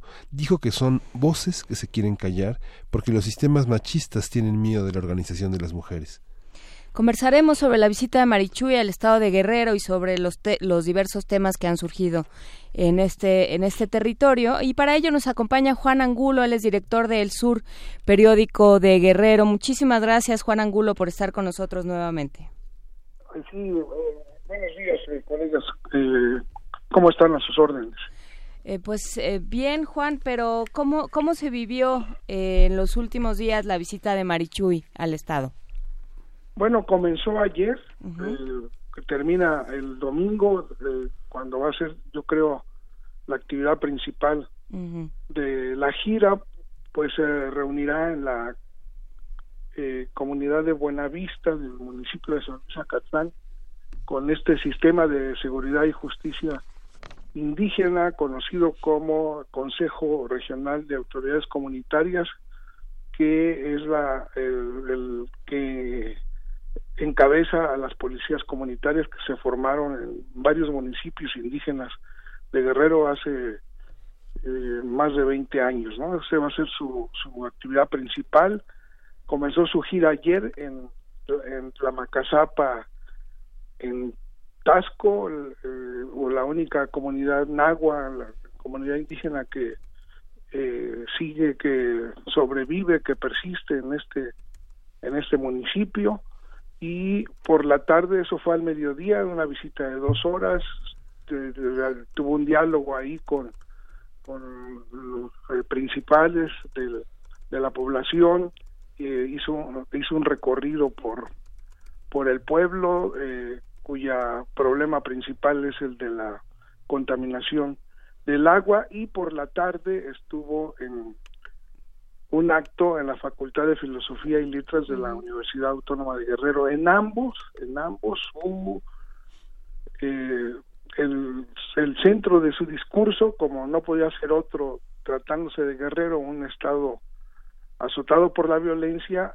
fue eh, lo que ustedes adelantaban en la entrada de esta nota, de que eh, esta violencia es del crimen organizado, la considera ella y el Consejo Indígena que representa una estrategia del gobierno federal para eh, inhibir la participación del pueblo, la movilización eh, popular en defensa de sus derechos y en específico la consideró también como eh, la estrategia eh, de, de- de- para intimidar a la población indígena y poder despojarla de sus territorios. Ese es, fue, digamos, el, el, el centro de su discurso en, en ambos eh, actos que encabezó ayer la candidata, la aspirante a candidata independiente por la presidencia de la República.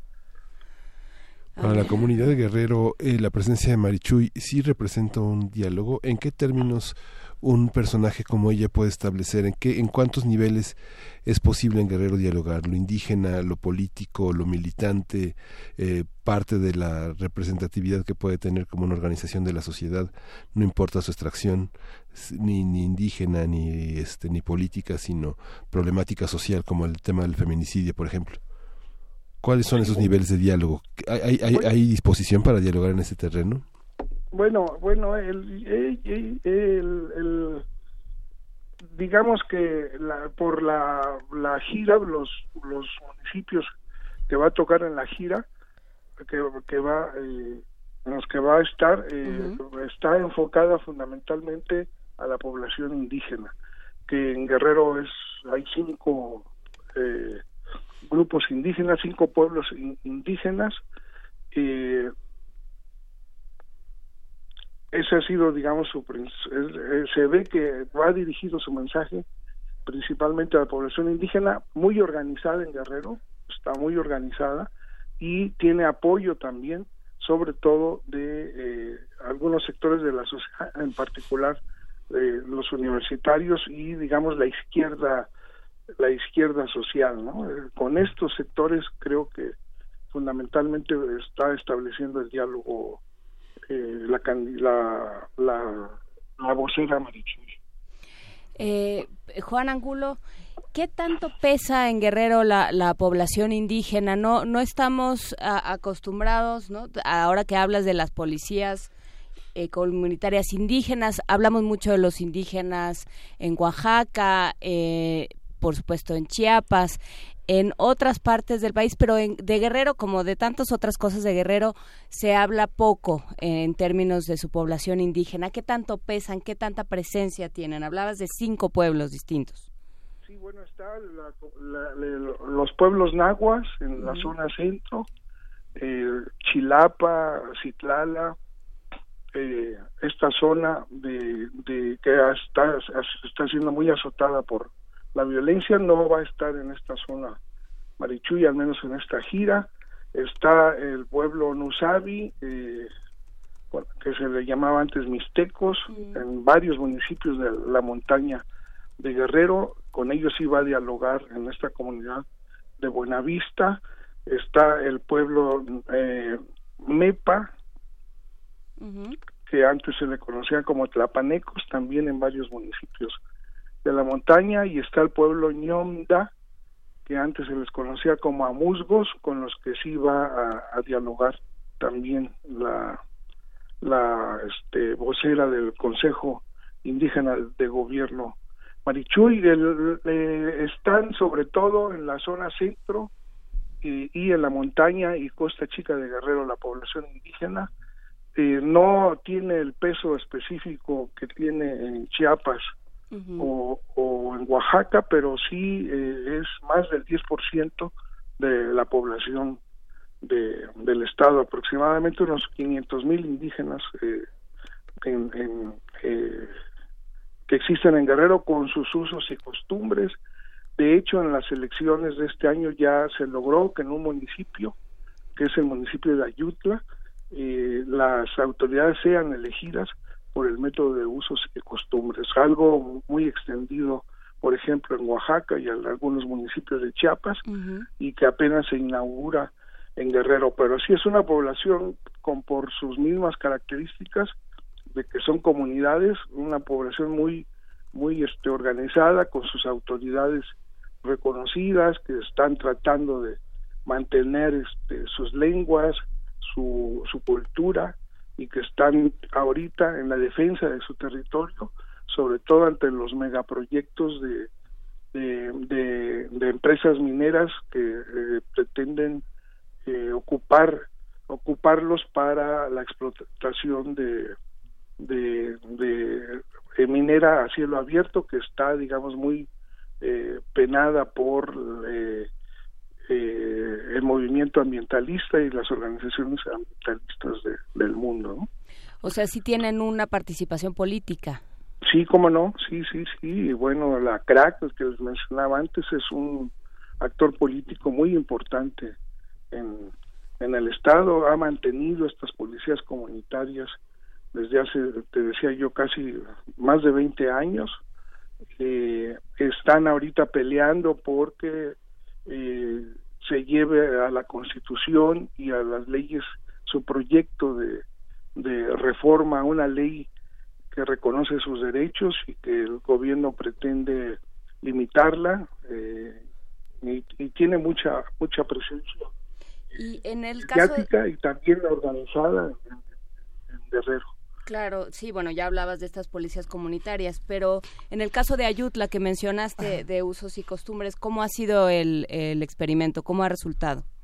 No, bueno, apenas apenas va a ser, o sea, Ah. apenas lograron que, que después de, de que incluso el, el problema llegara al Tribunal eh, Federal de, de Electoral, lograron que, eh, o sea, los usos y costumbres ya existen, ya existen para elegir a sus autoridades locales, pero ahora van a ser, van a, eh, hacer, van a ser el método también para elegir a las autoridades, a la- a la- al alcalde y a los al síndico, a los regidores, ¿no?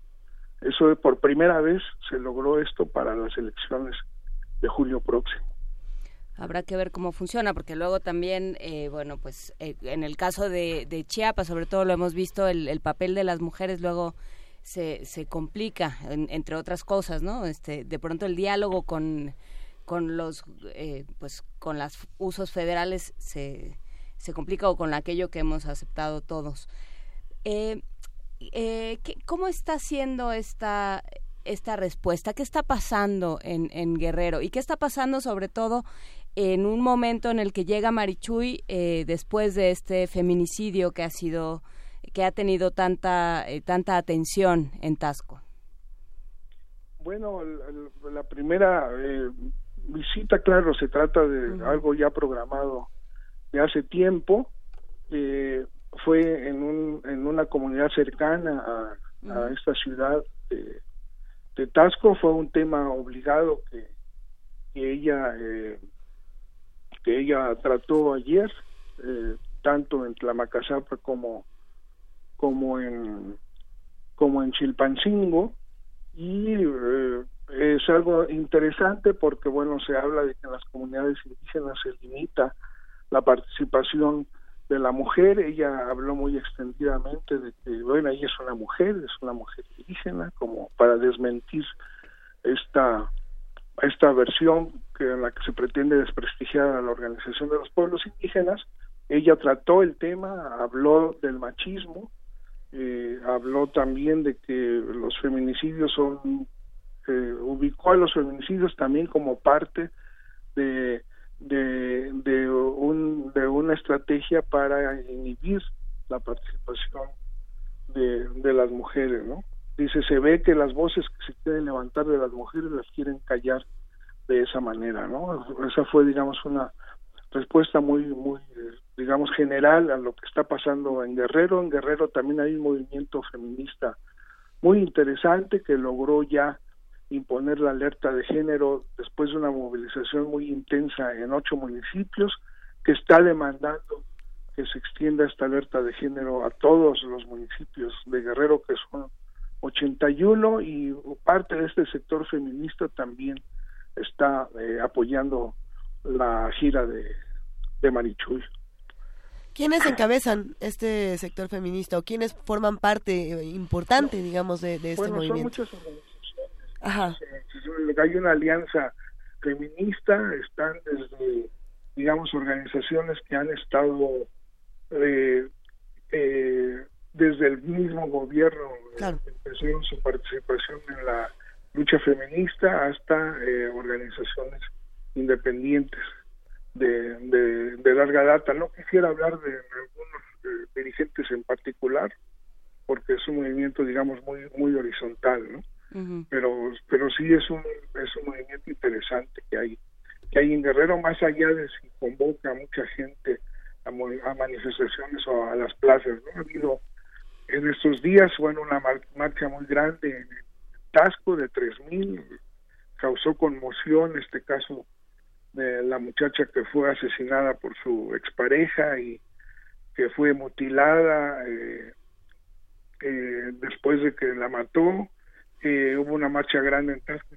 Así es. después hubo una marcha en Chilpancingo en Iguala y en Acapulco organizadas por este movimiento feminista del que les hablaba Y, Juan, bueno, Luisa. Eh, no, brevemente decir que es, es muy importante lo que ocurrió en Tasco, no solamente para las personas que salieron a manifestarse, para los que hicieron este acto crítico, sino también una lección para muchos medios de comunicación, Juan Angulo, no me dejarías mentir, que presentaron esta noticia con diferentes encabezados, algunos brutales, ¿no? Y que, y que no hicieron este ejercicio de darle nombre a, a la víctima, de tratar de entender qué fue lo que pasó, sino de irse por el lado del escándalo. Una vez más, eh, un feminicidio como este es, es brutal. Bueno, todos lo son, pero este en particular tenía ciertas características que tenían que atenderse de una manera distinta y que tenían que generar manifestaciones sociales y, y se pudo hacer. ¿no? En, en cierta medida, eso, eso es algo que se tiene que señalar.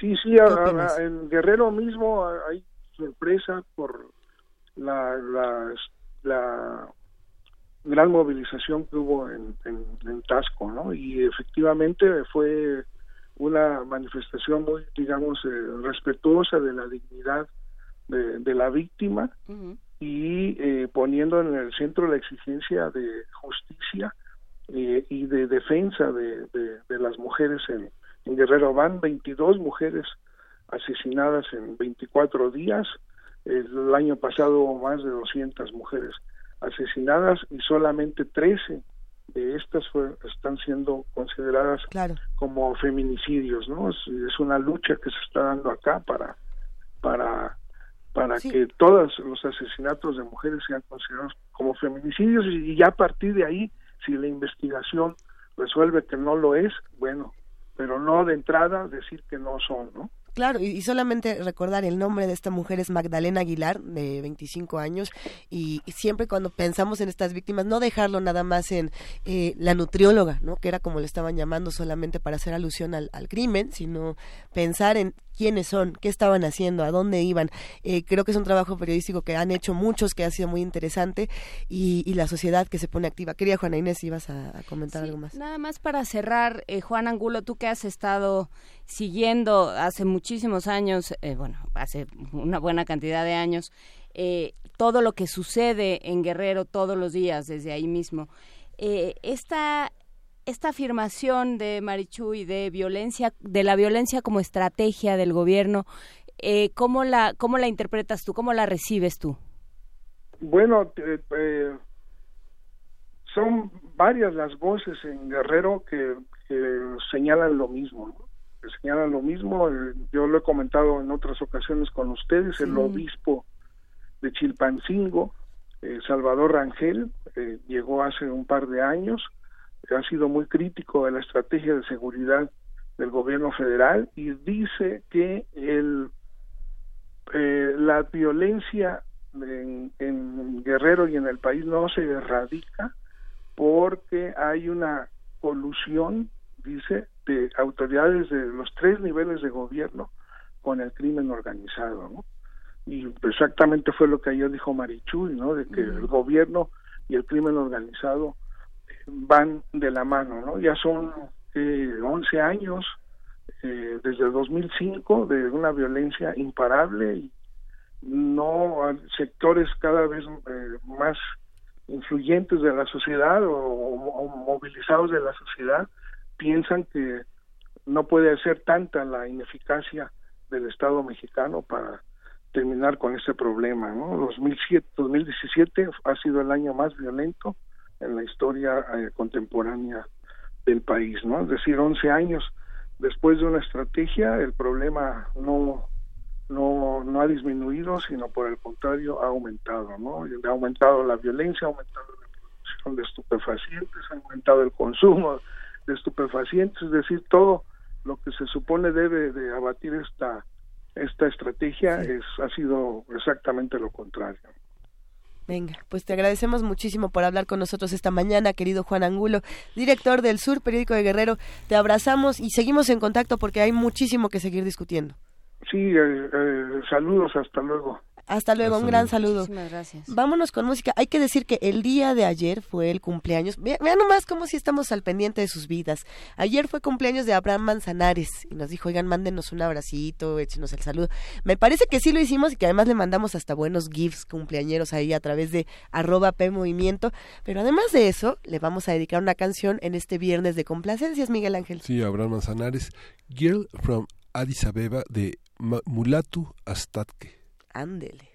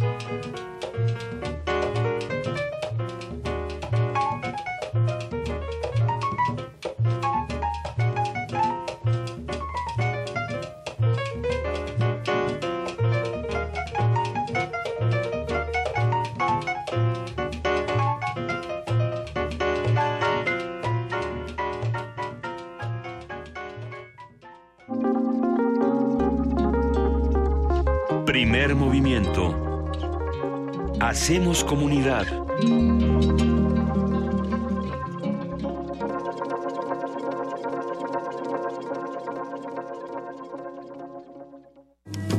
Náhuatl, Mixteco, Maya, Celtal, Tzotzil, Zapoteco, Otomí. Las lenguas originarias de México reunidas en un espacio de interculturalidad. Calme Cali. Calme Cali. Acompáñanos a conocer las diferentes culturas indígenas de nuestro país en voz de sus hablantes. Todos los jueves a las 10 de la mañana. Retransmisión domingo 15.30 horas. Por el 96.1 de FM. Radio UNAM. Nuestra generación busca respuestas. Tiene mucho que aportarle a México. Llegamos a los 18 y demostramos que podemos proponer, elegir y decidir lo mejor para México. Únete a nosotros. Si tienes 18 años o los cumples antes o el primero de julio de 2018, tramita tu INE, infórmate, decide y vota en las próximas elecciones. Tienes hasta el 31 de enero. Porque mi país me importa, seré parte de las decisiones que vamos a tomar en las próximas elecciones. Instituto Nacional Electoral, INE.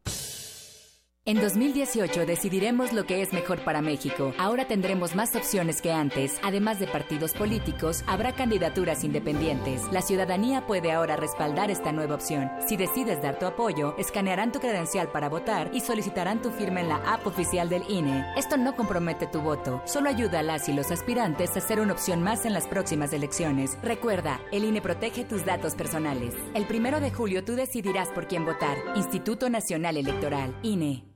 Tú, que cuando ves las noticias del gobierno actual piensas, ¿estaríamos mejor? Con ya sabes quién. A ti que durante el gobierno de Calderón pensabas, estaríamos mejor con ya sabes quién.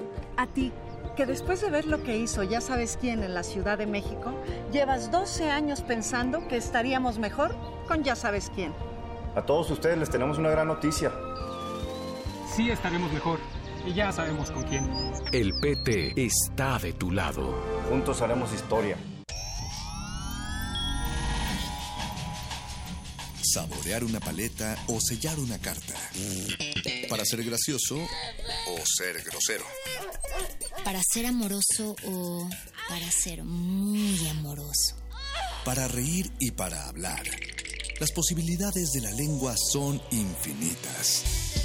Muerde lenguas, letras, libros y galletas. Lunes y miércoles, 20 horas. Por el 96.1 de FM. Radio UNAM. En México ya no va a haber más pobres. ¿Saben cómo le vamos a hacer? Acabando con la pobreza. No, hombre, unos genios. Dar discursos sobre pobreza es muy fácil.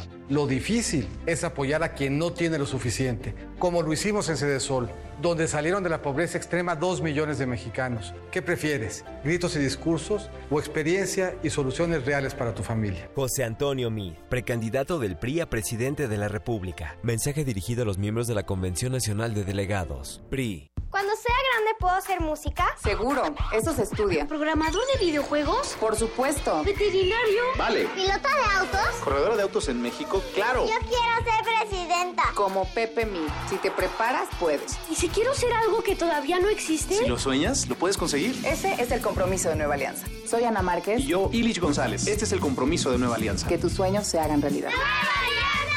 Mensaje dirigido a los militantes, simpatizantes e integrantes del Consejo Nacional de Nueva Alianza. Somos independientes, somos fuertes.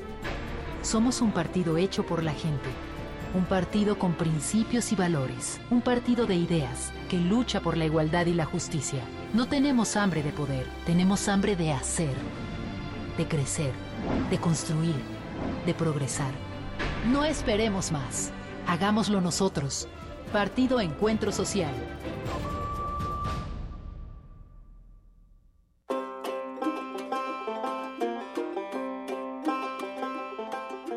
En el año 2017, la República de Finlandia celebra sus primeros 100 años de independencia. Con ese motivo, Radio UNAM y la Embajada de Finlandia en México coproducen una nueva serie radiofónica.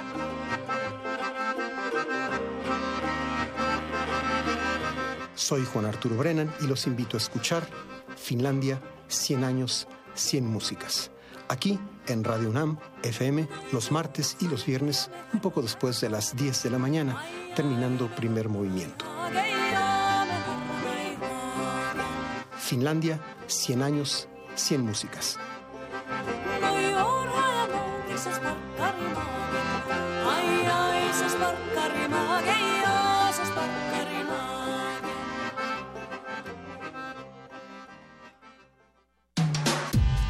Primer movimiento. Podcast y transmisión en directo en www.radio.unam.mx.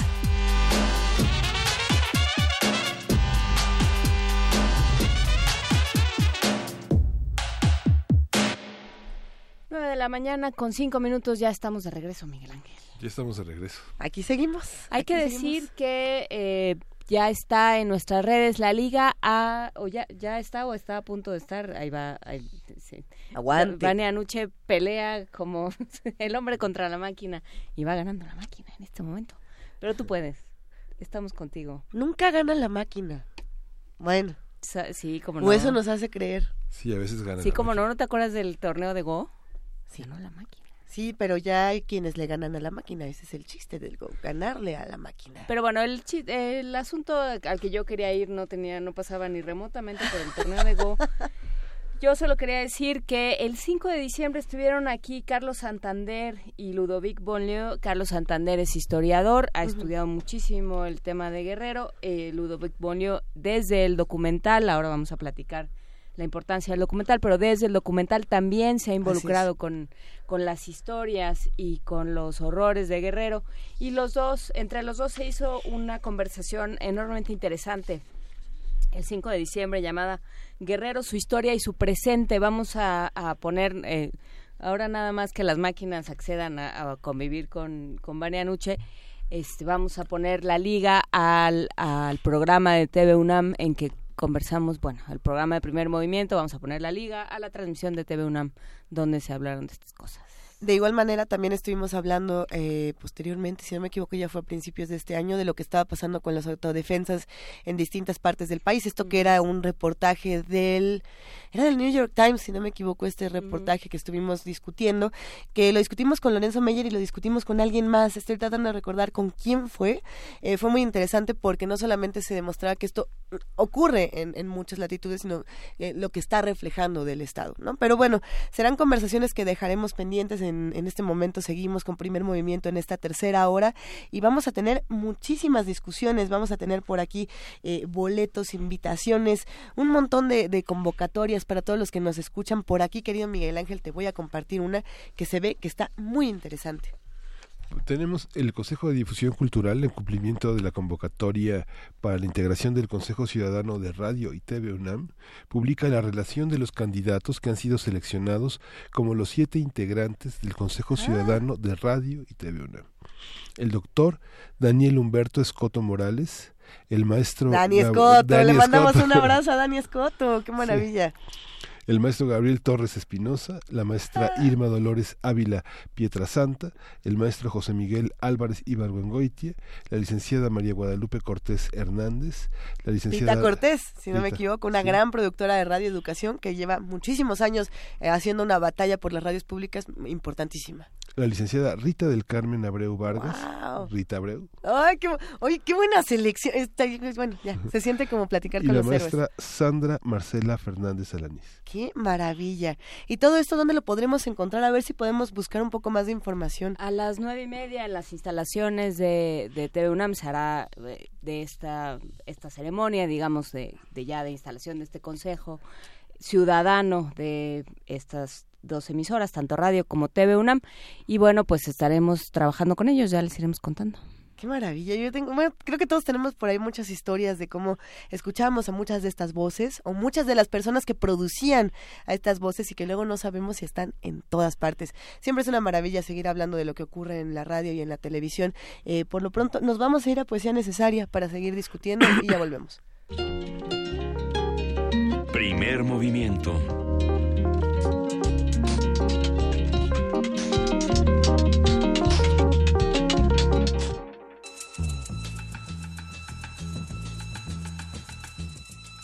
Es hora de poesía necesaria.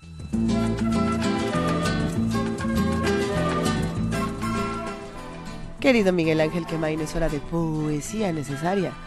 Pues vamos a leer a un poeta de Durango, nacido en 1958, José Ángel Leiva, que ha sido una presencia muy importante porque la otra, la revista de poesía, ha sido un esfuerzo que ha cruzado eh, no solo Latinoamérica, sino a través de la traducción. Es una revista de un amplio registro en la poesía internacional, en la, en la, en la multiplicidad de voces. Él tiene una obra muy rica, también periodística, entrevistado y antologado, muchísimos diálogos con poetas muy importantes. Uno de los eh, poetas eh, importantes también en el terreno de la crítica. Y bueno, él mismo es un poeta. Y voy a leer un poema que forma parte de una, una, una gran antología que se llama este Tres Cuartas Partes que eh, se editó ya hace algún tiempo. Y tiene un poema que responde a un suceso en Ciudad Juárez que tiene que ver con una, un, una inundación donde una niña cae a una alcantarilla y no se recupera. Es muy es, es, es, doloroso, pero es muy interesante cómo esta, esta parte del registro okay. de la injusticia y de la desigualdad en, en, zonas muy marginadas uh -huh. la registra un poeta. Dice Alicia en Ciudad Juárez. De vuelta del colegio descendió del autobús, se rompió el drenaje y la tragó la tierra. Se fue por el subsuelo tras años de sequía. En el desierto llueve con rencor por el olvido. No hay fantasía capaz de destrabar las fauces. Cayó en la boca del lobo en la frontera. Se fue hasta el fondo con su grito escolar, con la enseñanza de civismo en la mochila. Alicia en las cloacas recorre el inframundo y más allá donde descubren su cuerpo las barajas, los conejos, los enseres parlantes y los diarios. En el reloj sin cuerda el miedo es un cucú de trapo recolectores de basura sacuden su mortaja, retiran los detritus del gesto adolescente. Alicia se va de la ciudad que intenta tapar el agujero para ocultar el sol.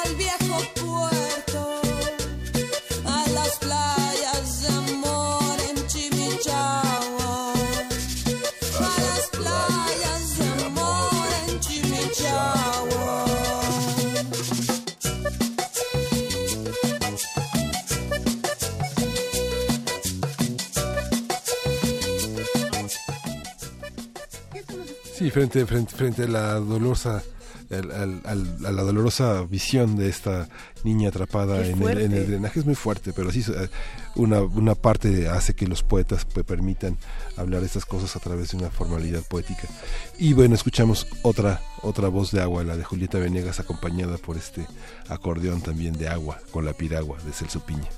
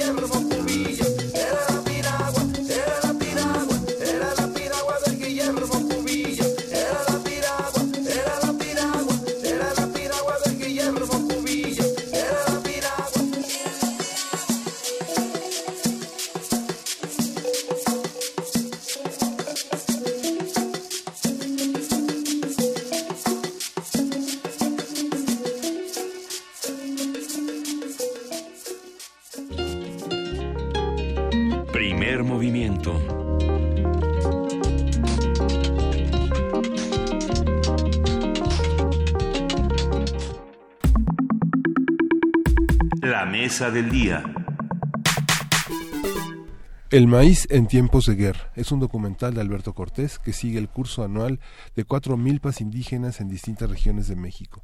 El trabajo del cineasta ilustra el excepcional proceso del maíz, la delicadeza para seleccionar la semilla y preparar la tierra que va a recibirla, la tenacidad de sus cuidados, la cosecha al cabo de los meses y los usos vitales de sus frutos.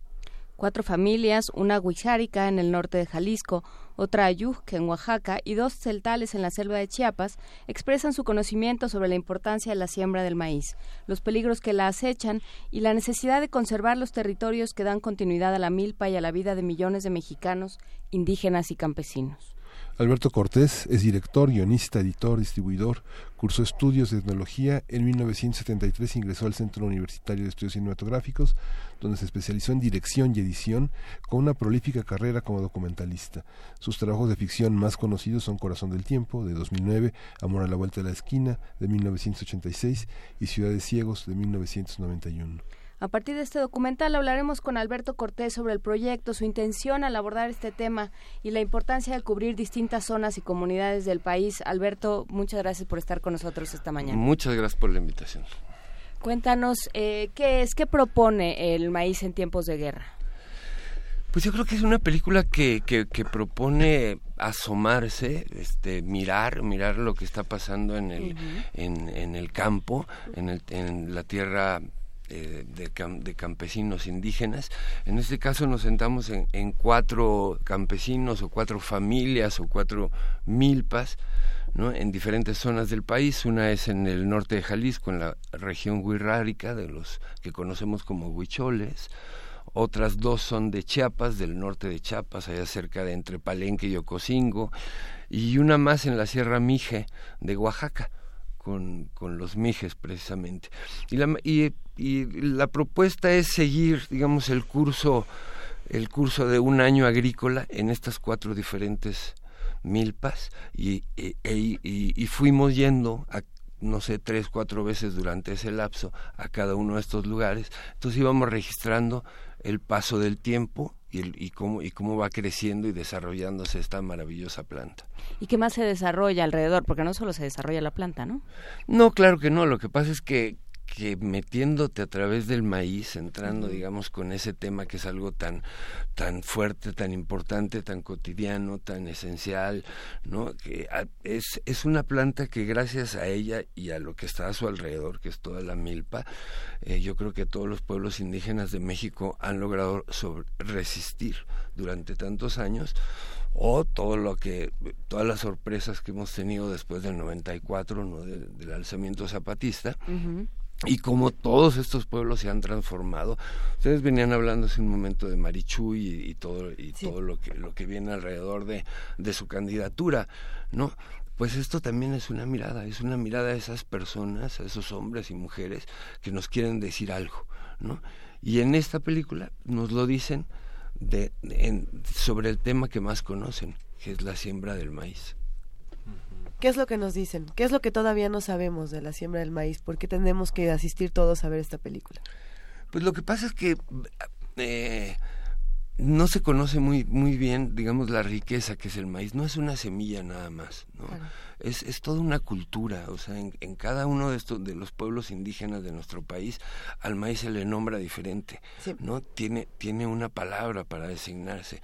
Entonces una, también una de las cosas que tiene muy bonitas la película es que está hablada en sus idiomas, que tiene una sonoridad muy, muy, muy especial, que son lenguas muy bellas y que acá nos damos el tiempo de escucharlos y de y que nos cuenten estas historias del maíz en su propio idioma.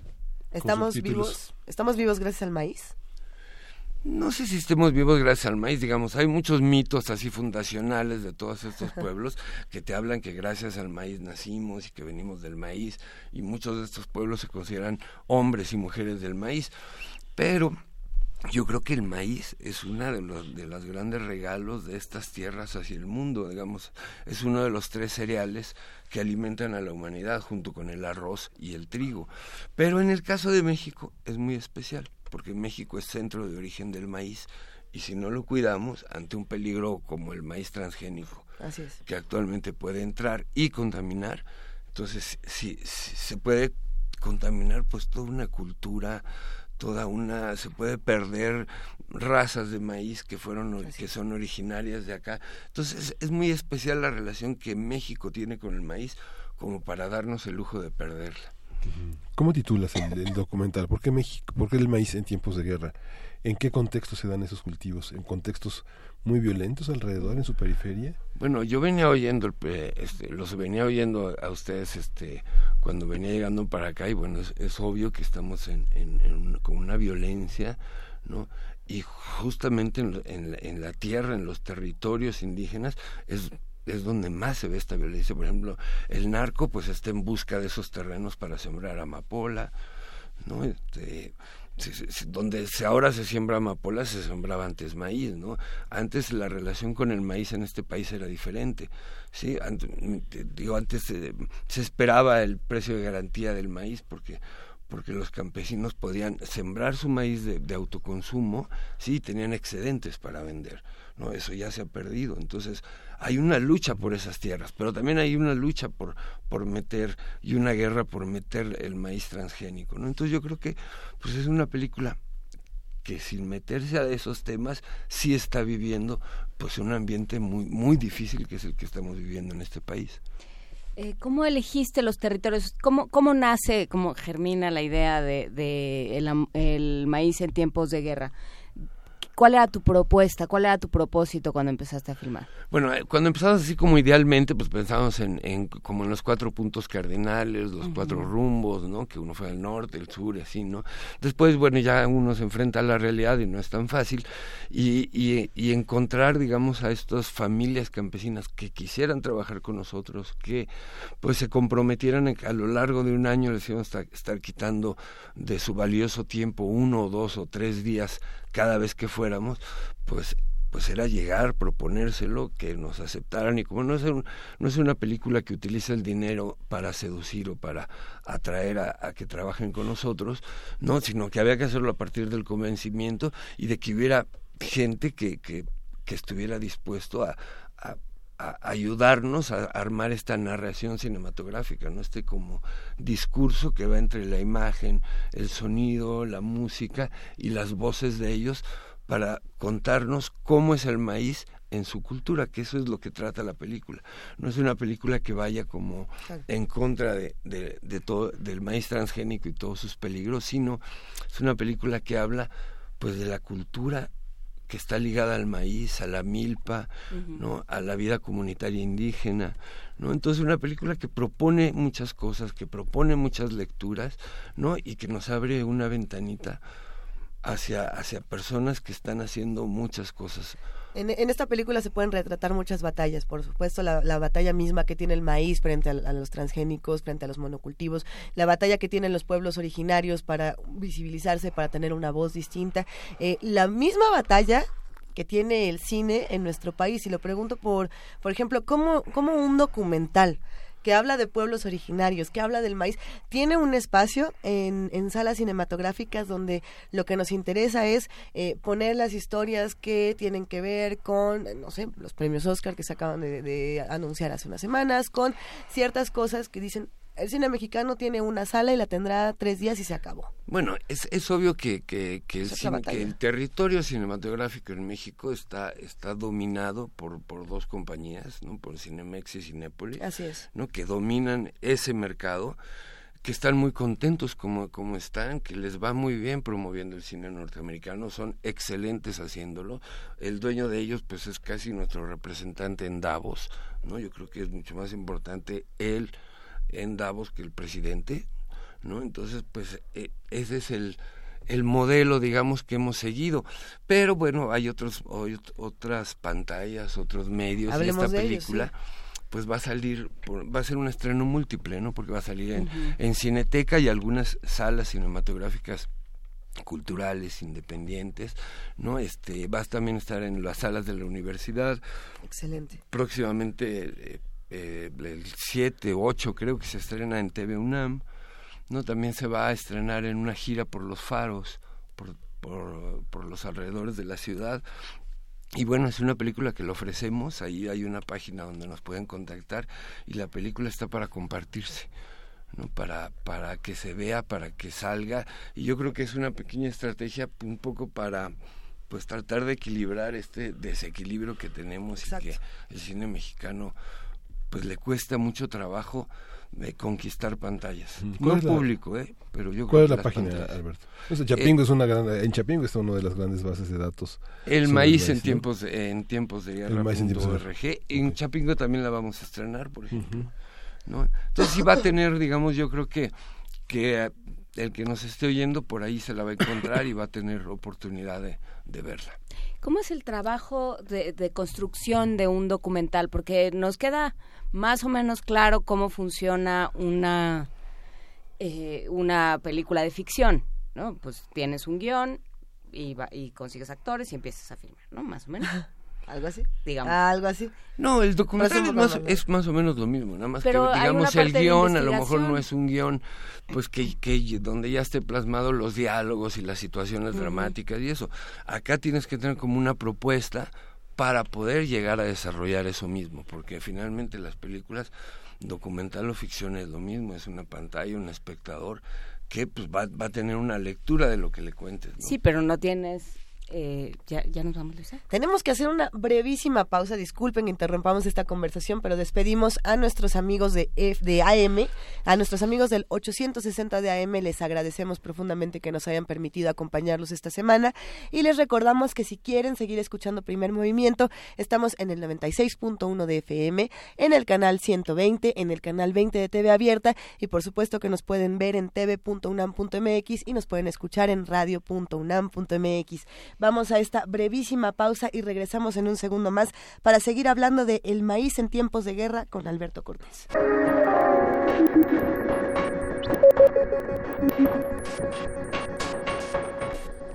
A ver, una, una disculpa, ¿en qué nos quedamos de esta Yo- conversación? no, es que teníamos que cortar. Estábamos hablando entre eh, con Alberto Cortés, director del Maíz en tiempos de guerra, este documental sobre que sigue a cuatro familias distintas a lo largo de una temporada de siembra y, cosecha del maíz.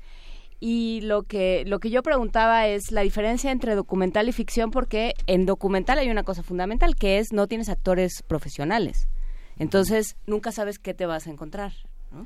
Bueno, tienes personajes de la vida y pues, cada uno es, es profesional de su propia vida. Entonces tienes ahí como, como algo muy interesante que es pues la vida misma enfrente de ti. Pero ahora, ¿cómo la filmas? ¿Cómo la, lo llevas todo eso a un, a un discurso, a una narrativa cinematográfica? Pues ahí está el encanto del documental, ¿no? Que, que, que esa vida que puede estar ahí mismo y que a cualquiera nos interesa como es el otro, ¿no? Entonces puede proponer de, qué- de qué va. Por ejemplo, en este caso, lo que yo hice fue llegar con estas familias y proponerles que hablaran del maíz y que nos mostraran el proceso y que yo los iba a acompañar.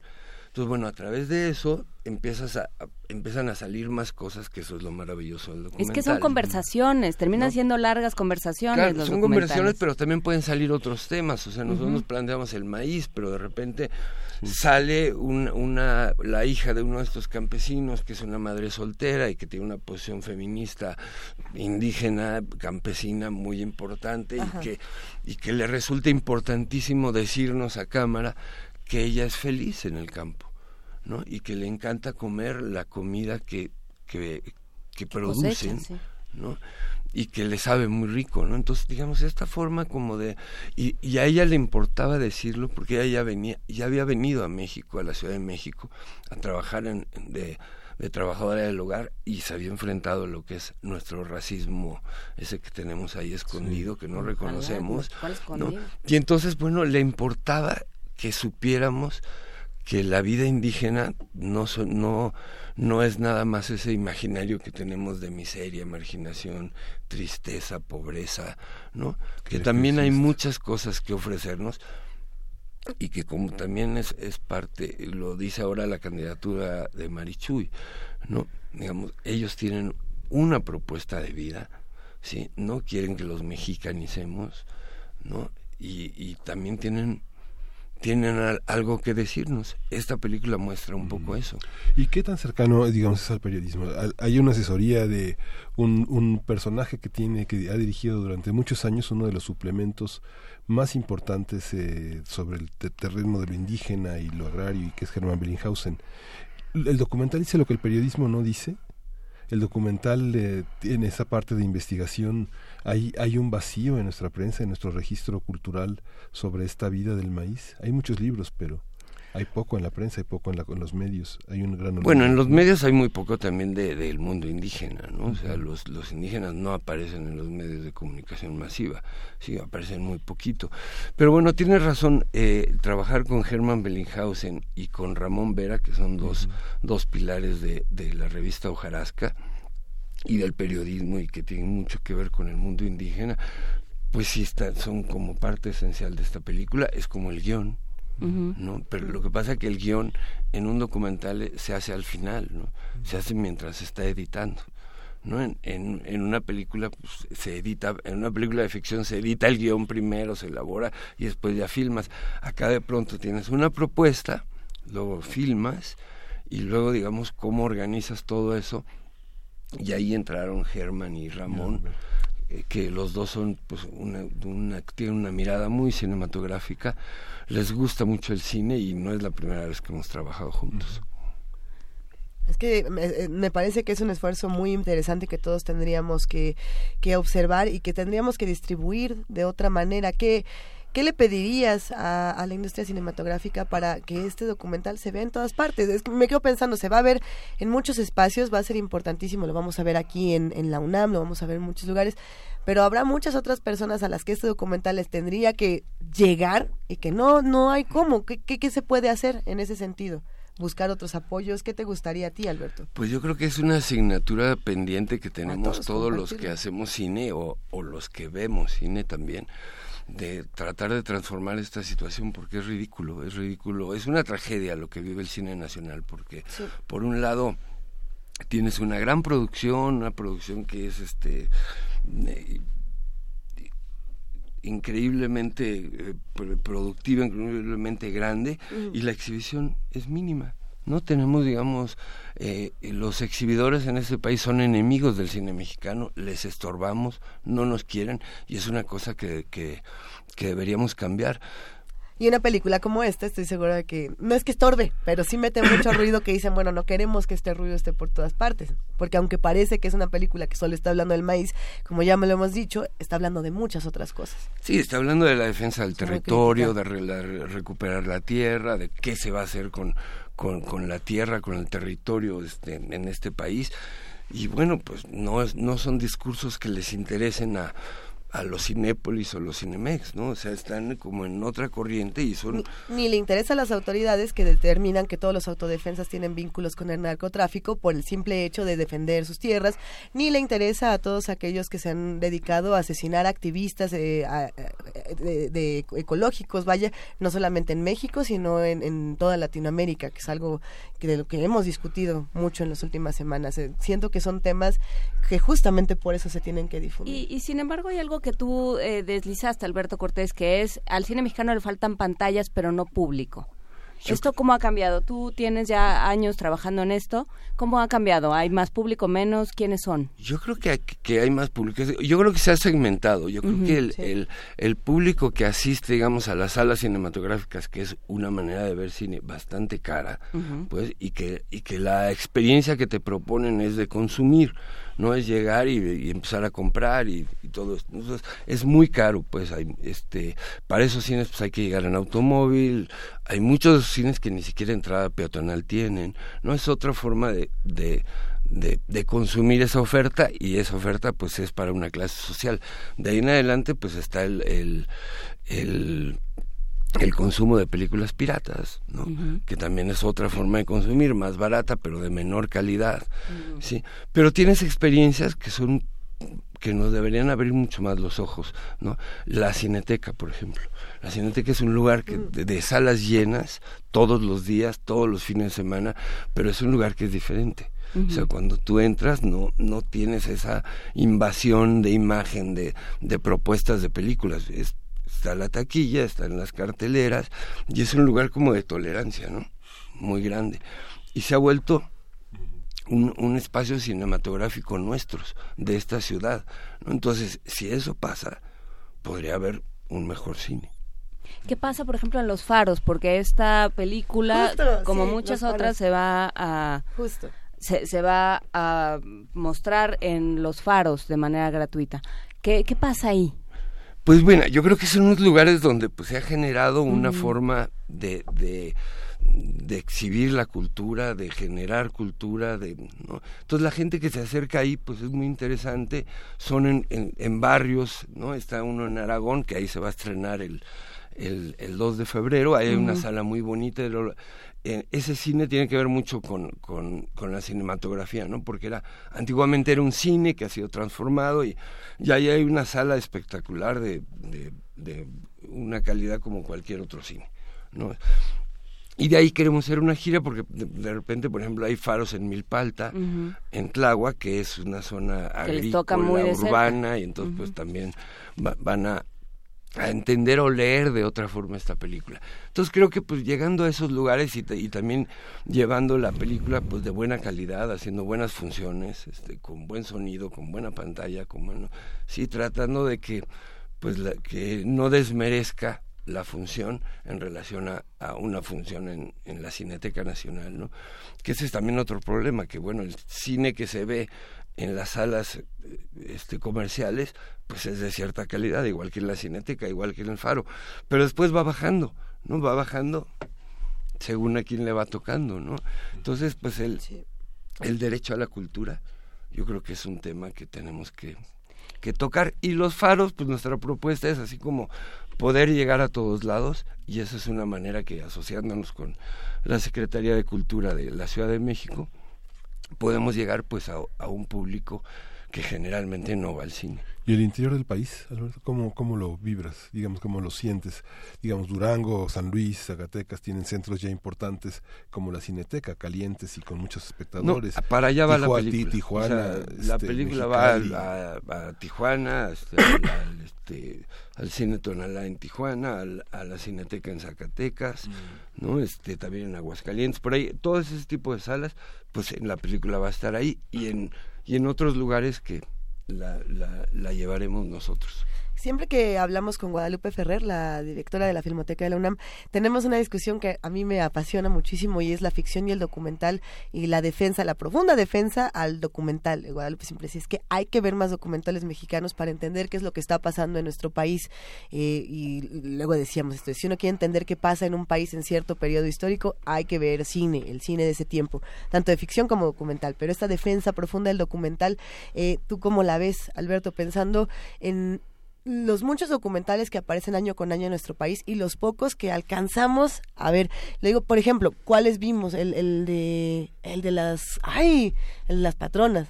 Eh, vi- vimos vimos como cinco documentales en los últimos seis meses, algo así, y nos gustaría ver 30, 40, 50 que sean apoyados por IMCINE, a lo mejor eh, este si no me equivoco sí fue apoyado por No, ya hay muchos, ya hay muchos mis amores, se llama el de las patronas. una maravilla.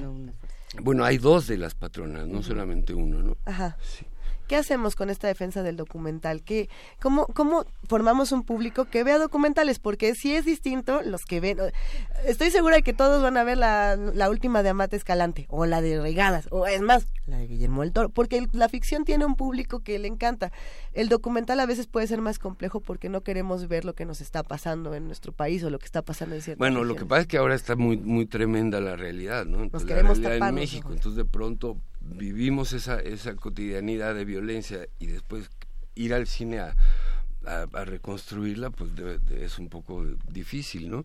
Pero yo creo que hay, hay películas, por ejemplo, como la de Tatiana Hueso, Tempestad, ¿no? Que nos hace reflexionar sobre la violencia de otra manera no no no una no de una manera como exponerla pues de, de exponer crudamente lo que estamos viviendo sino tratar de reflexionar desde otros puntos de vista qué es lo que nos está pasando y creo que el documental tiene esa posibilidad tiene la posibilidad de de, de, meterse a la realidad y, y como transformarla y pues es un poco lo mismo que hace la ficción sí pero el, documental sus, su, sus herramientas narrativas son otras. ¿Te transformó a ti como director este documental? Pues sí, sí, o sea, como cualquier película, pero pero esta tiene pues tiene un encanto muy grande porque porque llegar a estos lugares, conocer a estas personas, tener el privilegio de comer esas tortillas salidas de, de comal, ¿no? Pues este es es un privilegio realmente muy grande, ¿no? Pero pero sí, yo creo que pues cualquier película nos transforma. Pero ¿qué sabías que qué no sabías que aprendiste en la película? ¿Que ¿Saliste distinto? ¿Qué, ¿Qué experiencia hay como cineasta, como persona, como ciudadano después de hacerlo? Pues mira, a pesar de que yo ya sabía que, que el maíz es algo, algo este, esencial y muy importante en nuestra cultura y en, y, en, y en todos los pueblos indígenas, de repente volver al tema, estar ahí, ver esas mazorcas, esos maíces, caminar por esas mismas y entender cada vez más cuál es, cuál, cuál es esa relación que existe entre la milpa y la vida indígena, es, es como siempre uno descubre cada vez más cosas. La milpa es, es una, decía no que, que, que el hombre eh, domesticó a la planta del maíz y, y se hizo sedentario y a partir de ahí empezó la civilización en, en lo que llamamos Mesoamérica, ¿no? Lo que. Pero también puede ser al revés, ¿no? Que el maíz Domesticó al hombre, ¿no? Y como el maíz está acostumbrado a vivir en comunidad, porque la milpa es una comunidad donde está el maíz, la calabaza, el frijol, los quelites, el chile, tomatillo, ¿no? Que es, es todo un, ¿no? Y insectos, animales, ¿no? Que conviven ahí. Entonces, el maíz, como sabe vivir en comunidad, le enseñó a los pueblos indígenas a vivir en comunidad y por eso todos estos pueblos tienen un sentido tan comunitario, ¿no? De, de enfrentar qué los problemas, que es lo que está haciendo Marichuy. Claro, ¿qué, qué se pierde cuando se pierde la milpa? Pues se ¿La pierde una cultura, ¿eh? Se pierde, se pierde algo muy importante. ¿Qué es lo que propone el transgénico? El transgénico te dar un mejor maíz más grandote y más, más, más todo, sí, pero lo que hace es venderte una semilla resistente a un pesticida, sí, y que después le vas a aventar el pesticida, va a matar todo menos el maíz. Entonces es como cancelar toda una forma de vivir, Bueno, una forma de entender la vida. La culpa no la tiene la semilla, la tiene quien la quien la produce y quien la mueve. Por ahí nos estaban escribiendo mensajes de eh, si vamos a hablar de discusiones del maíz, necesariamente se tiene que hablar de Monsanto. Por ejemplo, era uno de los mensajes que recibíamos en redes que estábamos buscando. Eh, se tiene que hablar de ciertas industrias. Ese, esos temas se tocan en este documental o nos vamos hacia el otro lado para ver la vida de, de las No, comunidades. no, no, yo creo que este documental lo que te propone es eso, o sea, un poco la idea cuando empezamos era eso, no no queríamos hablar de, de todo de todas las las este, maldades y perversidades de la propuesta del maíz transgénico. Queríamos hablar De de, toda la riqueza que tenemos alrededor del maíz y que podríamos perder si se deja entrar el maíz transgénico. Pues es, es una reflexión muy interesante. ¿Cuándo la vamos a ver? ¿Podemos repetirlo para todos los que nos escuchan? Pues mira, el estreno en, en Cineteca es la próxima semana, a partir del 2 de febrero la, la tenemos ya en cartelera, pero después en las salas universitarias va a estar a partir del 7, el 8 se estrena en TV UNAM, eh, va a estar en Filmín Latino, eh, a partir del, del- de la semana misma de Cineteca vamos a empezar lo de lo de los faros, entonces va a estar en diversos lugares y creo que por donde por donde estés te puede llegar. Y vamos a ver en la página, el maíz en tiempos de guerra.org, ahí va a estar todo. Ahí va a estar. Ahí va a estar todo y la participación y quien quiera tener la película en sus centros educativos. Ahí por ahí nos pueden contactar y este y seguramente encontraremos una manera de hacerle llegar la película y la ¿Qué se necesita para tenerlo en un espacio educativo, por ejemplo, o en una comunidad? Pues nada más que se como ¿Infraestructura o...? pues bueno lo que se necesita mínimamente que es un este una pantalla un proyector sillas y pues las ganas de de hacer cine que eso es una manera de hacer cine también no mirarlo Es una verdadera maravilla. Muchísimas gracias, querido Alberto Cortés, director, guionista, editor, distribuidor, documentalista y sobre todo creador de El Maíz en tiempos de guerra. Muchísimas gracias y nos vamos a escuchar muy pronto por acá. Pues muchísimas gracias a ustedes por la invitación Ya compartimos todo en redes sociales para todos los que nos han estado preguntando en arroba P Movimiento que cómo la ven, que dónde la vemos, ahí está, en arroba P Movimiento pueden encontrar todo y quédense con nosotros porque tenemos todavía mucho más. Vamos a escuchar una, un poco de música y ya volvemos. Aquí seguimos en primer movimiento. Esto es con la frente marchita.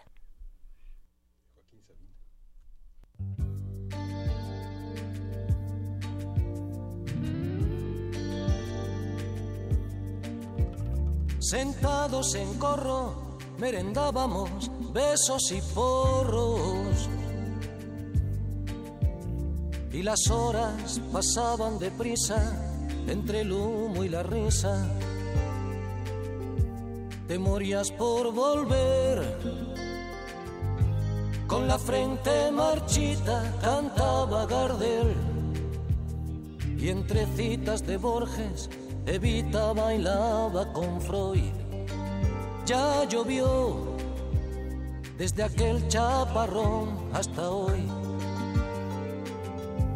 Iba cada domingo a tu puesto del rastro a comprarte carricoches de miga de pan, soldaditos de lata, con agüita del mar andaluz quise yo enamorarte, pero tú no querías más amor que el del río de la Plata. Duró la tormenta hasta entrados los años ochenta. Luego el sol fue secando la ropa de la vieja Europa. No hay nostalgia peor que añorar lo que nunca jamás sucedió. Mándame una postal de San Telmo, adiós, cuídate. Y sonó entre tú y yo el silbato del tren. Iba cada domingo a tu puesto del rastro a comprarte monigotes de miga de pan caballitos de lata, con agüita del mar andaluz, quise yo enamorarte, pero tú no tenías otro amor que el del río de la Plata.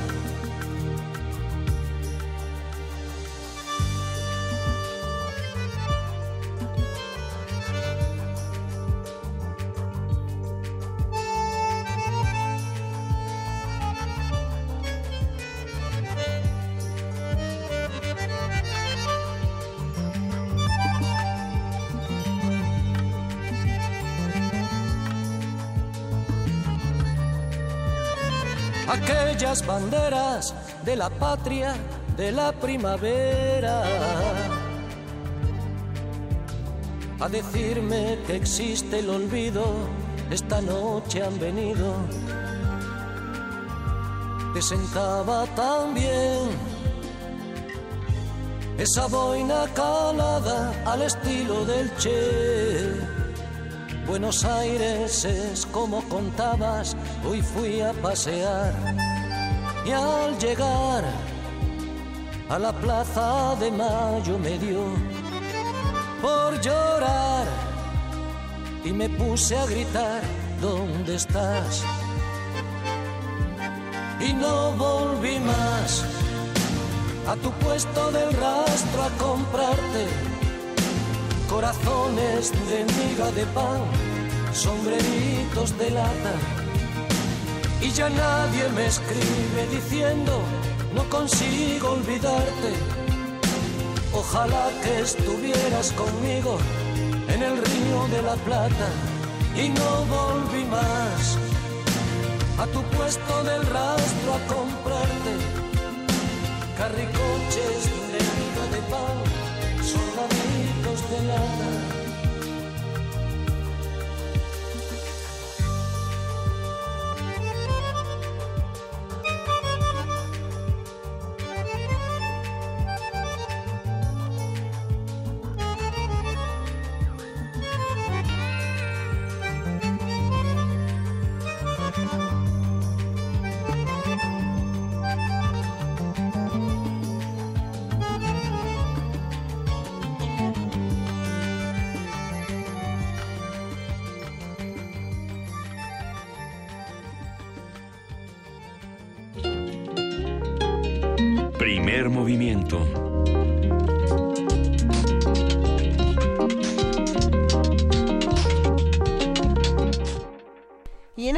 Son las 9 de la mañana con 52 minutos. Estábamos leyendo sus tweets. Nos encanta leer sus tweets y seguir haciendo todos juntos comunidad en arroba PMovimiento, diagonal primer movimiento UNAM y el teléfono 55 36 43 39. Sí, tengo la nariz un poco... Todo, todo, Luisa, Ya, faltan como ocho minutos y ahorita ya me puedo ir a sonar. Y A no ver, di primer movimiento. Primer movimiento. Ahí está, no pasa nada. No. Pasa nada. Oye, eh, gracias de verdad a todos los que nos han escrito mensajes. Si tienen algún comentario, alguna cosa que quieran contarnos, recuerden que siempre los leemos y tratamos de hacer caso si nos explican qué, porque luego hay unos bien crípticos que quién sabe de qué estaban hablando. Por ahí hay dos que yo leí y dije, ¿y qué dijo? ¿Y para quién era? Entonces, nada más díganos eh, como de qué era el tema y nosotros siempre estamos atentos a todas las sugerencias. Eh, sobre todo por ahí, a ver, le mandamos un gran abrazo a Sol Rabia, a... Ay, es que se ponen además unos eh, nombres bien padres, David Rivas, Sandra Telles, Juanjo, Ana Karina, infra, infraconsciente. Bueno, Hay que, hay que hacer una antología de tweets antes del medicamento y después del medicamento. Y después da muchísimo gusto leer a todos los que hacen comunidad con nosotros. Siempre nos alegra la mañana y queremos agradecerles por acompañarnos toda la semana. No ha sido una semana fácil. ¿no? Ha estado llena de, de- de controversias, de discusiones, de corajes también. Pero qué mejor que cerrar con esto, ¿no? Del maíz en tiempos de guerra, que justamente lo que nos propone es veamos algo bueno que tenemos en nuestro país y veamos que se pierde si, no, si nos lo quitan. Todo lo que se puede perder si nos quitan algo como el maíz. ¿No? Que, que damos por sentado, así como esto ya está aquí y nunca nos preguntamos qué podría pasar, ¿no? Ya por ahí nos han escrito la frase sin maíz no hay país, que es esta campaña que se había estado eh, llevando ya desde hace un buen rato, también eh, por ahí nos pusieron el sin maíz no hay guerra, pero, pero yo- más bien es sin, sin guerra habrá mucho más maíz. Y es que ese, ese sin país no hay maíz, sin, sin maíz no hay país, Esa fue una mera. gran exposición que hubo en el Museo de Culturas Populares y que hay toda una bibliografía de, de muchos investigadores mexicanos que, no sé, algún día, este, Alfredo nos lo comentará, ¿no? Alfredo. Alfredo Ávila. Alfredo Ávila. ¿no? O Alfredo, Bet- o Alfredo Alberto Ávila. Betancourt. No, Alfredo Ávila, que es toda una historia impre- impresionante. Vamos a tener que seguir hablando de todos esos temas. Eh, los invitamos a que se queden con nosotros. Vamos a escuchar una última producción de Radio UNAM antes de irnos. Y esto es La pesadilla en bastidor acústico. Es una producción que lo que hace es representar eh, en audio lo que podríamos ver en imagen. Así que queda muy bien para Radio y TV UNAM y ahí les va.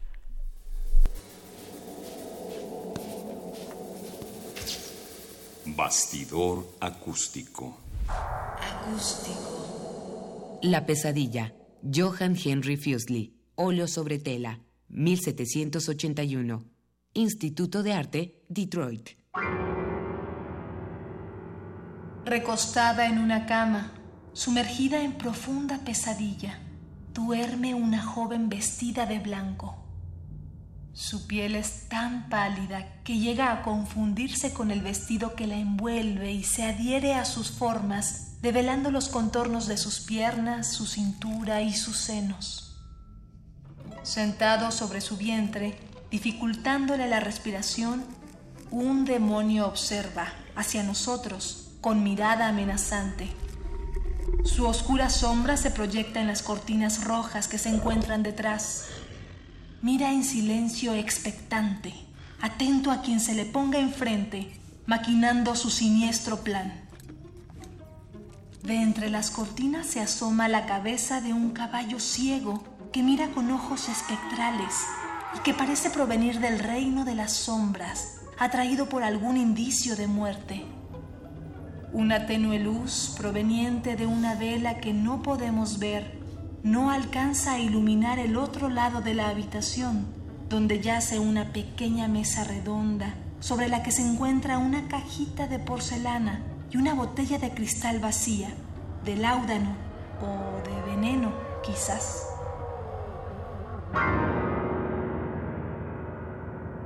Aparte de sus composiciones narrativas y literarias, poco después de regresar de una estancia prolongada en Italia, Fuseli, pintor suizo, se ocupó cada vez más con representaciones de pesadillas reales y efectos de miedo en escenas enteramente inventadas por él. Tal vez fuera el primer artista en hacerlo conscientemente. El cuadro más conocido de Fuseli, La pesadilla, aproximadamente de la misma época, causó una gran sensación en la exposición de la Real Academia de 1783 y le hizo famoso en toda Europa. Es como si Fuseli hubiera retirado una cortina más de lo habitual, nos hubiese ofrecido, y además en un cuadro grande, una visión del fondo psicológico de su torturado arte, una explicación más de él, libre por una vez de las invenciones literarias ajenas. Naturalmente, para la comprensión plena de ese cuadro, sería necesario examinar más a fondo la constitución psicológica de Fuseli y su imaginación individual. Pero si buscamos en la historia del arte la fuente probable de las inspiraciones y asociaciones del misterioso carácter de pesadilla de los monstruos que se han aparecido a la mujer que duerme, y nos limitamos al arte favorito de Fuseli, el manierismo italiano, en la medida en que lo conoció una de las primeras obras que nos viene a la mente es el fresco del sueño de Écuba de Giulio Romano. En esa pintura, Écuba, medio desnuda y con una rodilla alzada, está tumbada en un sofá a cuya cabecera se proyecta la cabeza de un extraño caballo. Un joven se le aparece sosteniendo la antorcha que reduciría a Troya a cenizas. Además, podemos recordar el grabado de Marcantonio, el llamado Sueño de Rafael, en que monstruos fantásticos semejantes a los de Bosch se acercan a dos mujeres desnudas y dormidas. Tampoco es demasiado forzado citar como posible fuente el grabado de Agostino Veneziano inspirado en el Stregozzo de Giulio Romano, que también fue propiedad de Fuseli y del que escribió muy significativamente en uno de sus aforismos que era una asociación de ideas cargada con los elementos mismos de los sueños. La ascendencia del caballo loco de Fuseli en la pesadilla, que ya encontramos en la copia libre del relieve Perseo y Andrómeda, se remonta a la feroz batalla de Angari de Leonardo, así como a sus derivaciones manieristas y barrocas. Frederick Antal, estudio sobre Fuseli. La pesadilla, de Henry Fuseli. Bastidor acústico.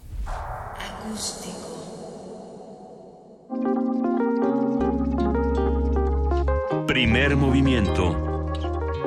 Hacemos comunidad. Y aprovecho estos últimos 10 segundos de programa para agradecerle tanto a nuestros amigos de TV UNAM que me acaban de sacar tom así, mira, sonándome con una con una Para que vehemencia. decir primer movimiento. Se los agradezco porque realmente los que lo vieron fue único e irrepetible y, y alcanzaron a ver un pantone y una tonalidad bellísima saliendo es que es de mi una imagen nariz. representativa en ese momento de ¿Verdad? la ciudad, llena de polvo, llena de... Sí, Hacemos todos. comunidad, todos estamos mocosos. Mira, nos pusieron música de y con esa Dos Babos, así. Wonderful Life de Black. La pide Roy Santoyo. Santiago. Roy Santiago. Y con esto ya nos vamos. Gracias a todos los que esta semana hicieron posible, esta y todas las semanas hacen posible el primer movimiento. Gracias a Radio UNAM, gracias a TV UNAM, gracias querida jefa de información Juana Inés de ESA. Gracias Miguel Ángel Quemain. gracias a ustedes. Gracias Juan Inés, gracias Luisa. Nos vamos. Esto fue primer movimiento. El mundo desde la universidad.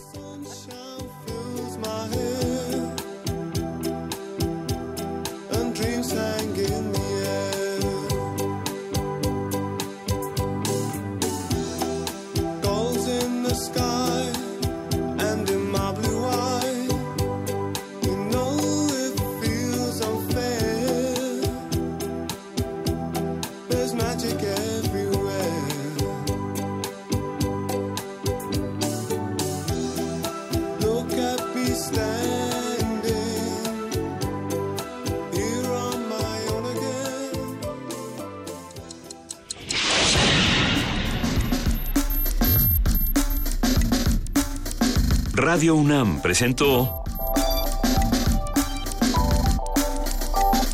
Primer movimiento. El mundo desde la universidad.